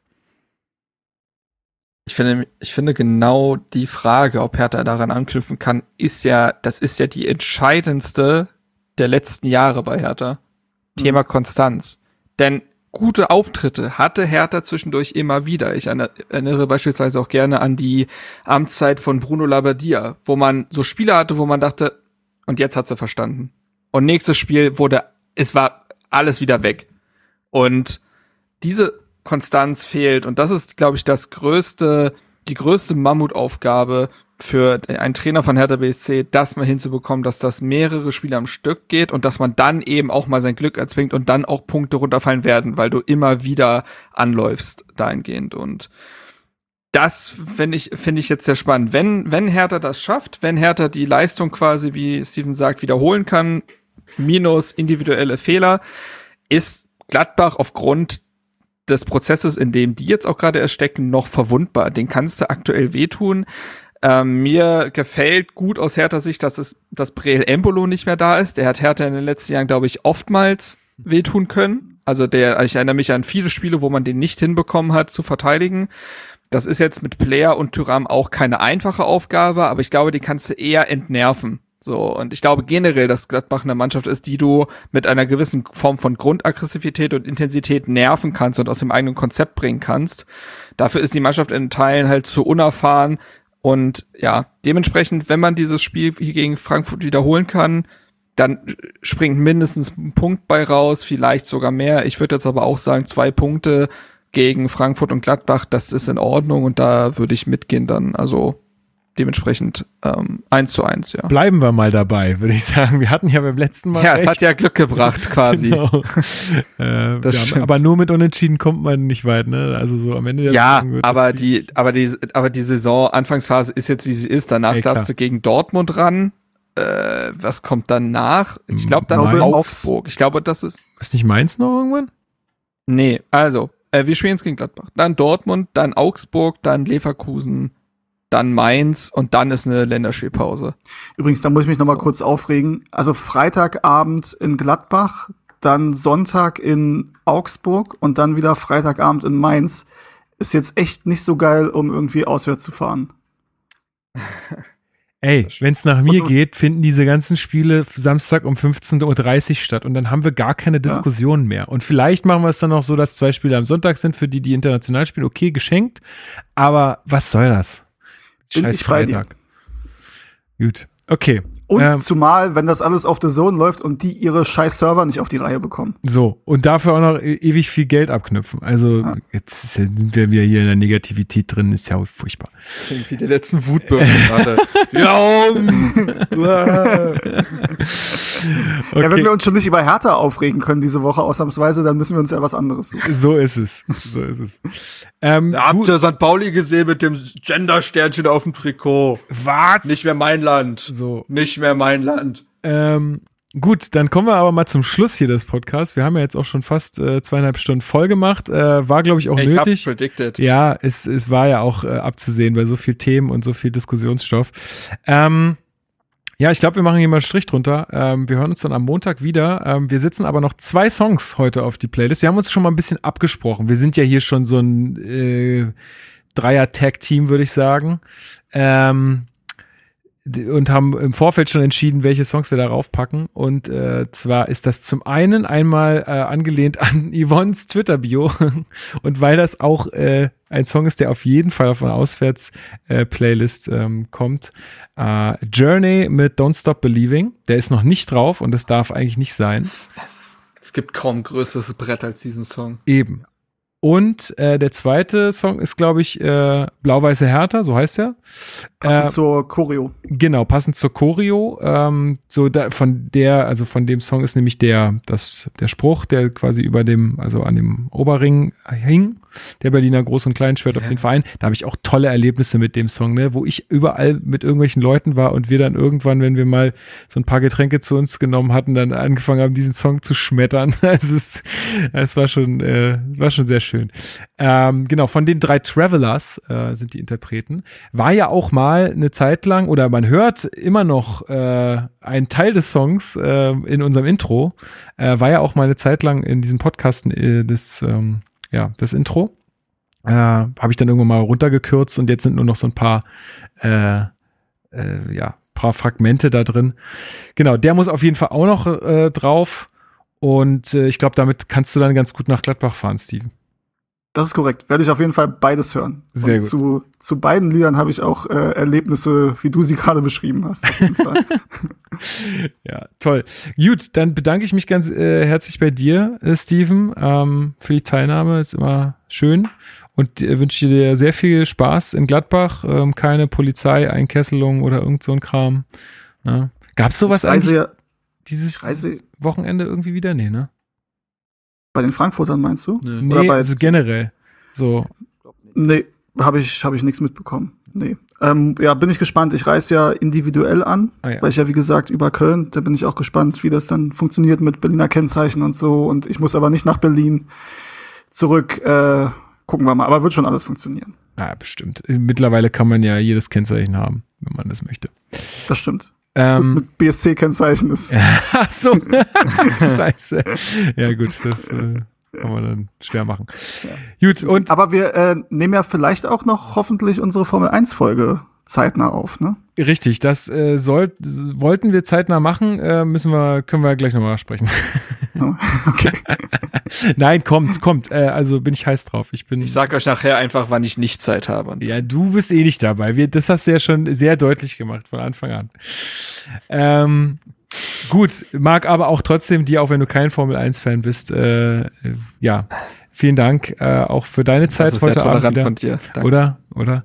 Äh, und dann hören wir uns am ähm, Montagabend wieder. Äh, da haben wir auch schon äh, wieder Alex zu Gast, den ihr auch gut kennt. Äh, freut euch drauf. Das wird ähm, bestimmt sehr schön, vor allen Dingen dann so mit ein oder drei Punkten im Gepäck. oh Gott, jetzt habe ich es bestimmt gejinxt. Okay, dann machen wir jetzt hier eine Schleife drum. Äh, gehabt euch wohl, ähm, seid nett zueinander, verständnisvoll und ähm, ja, habt eine gute Zeit. Bis bald. Hau he. Hau he. Haut darin.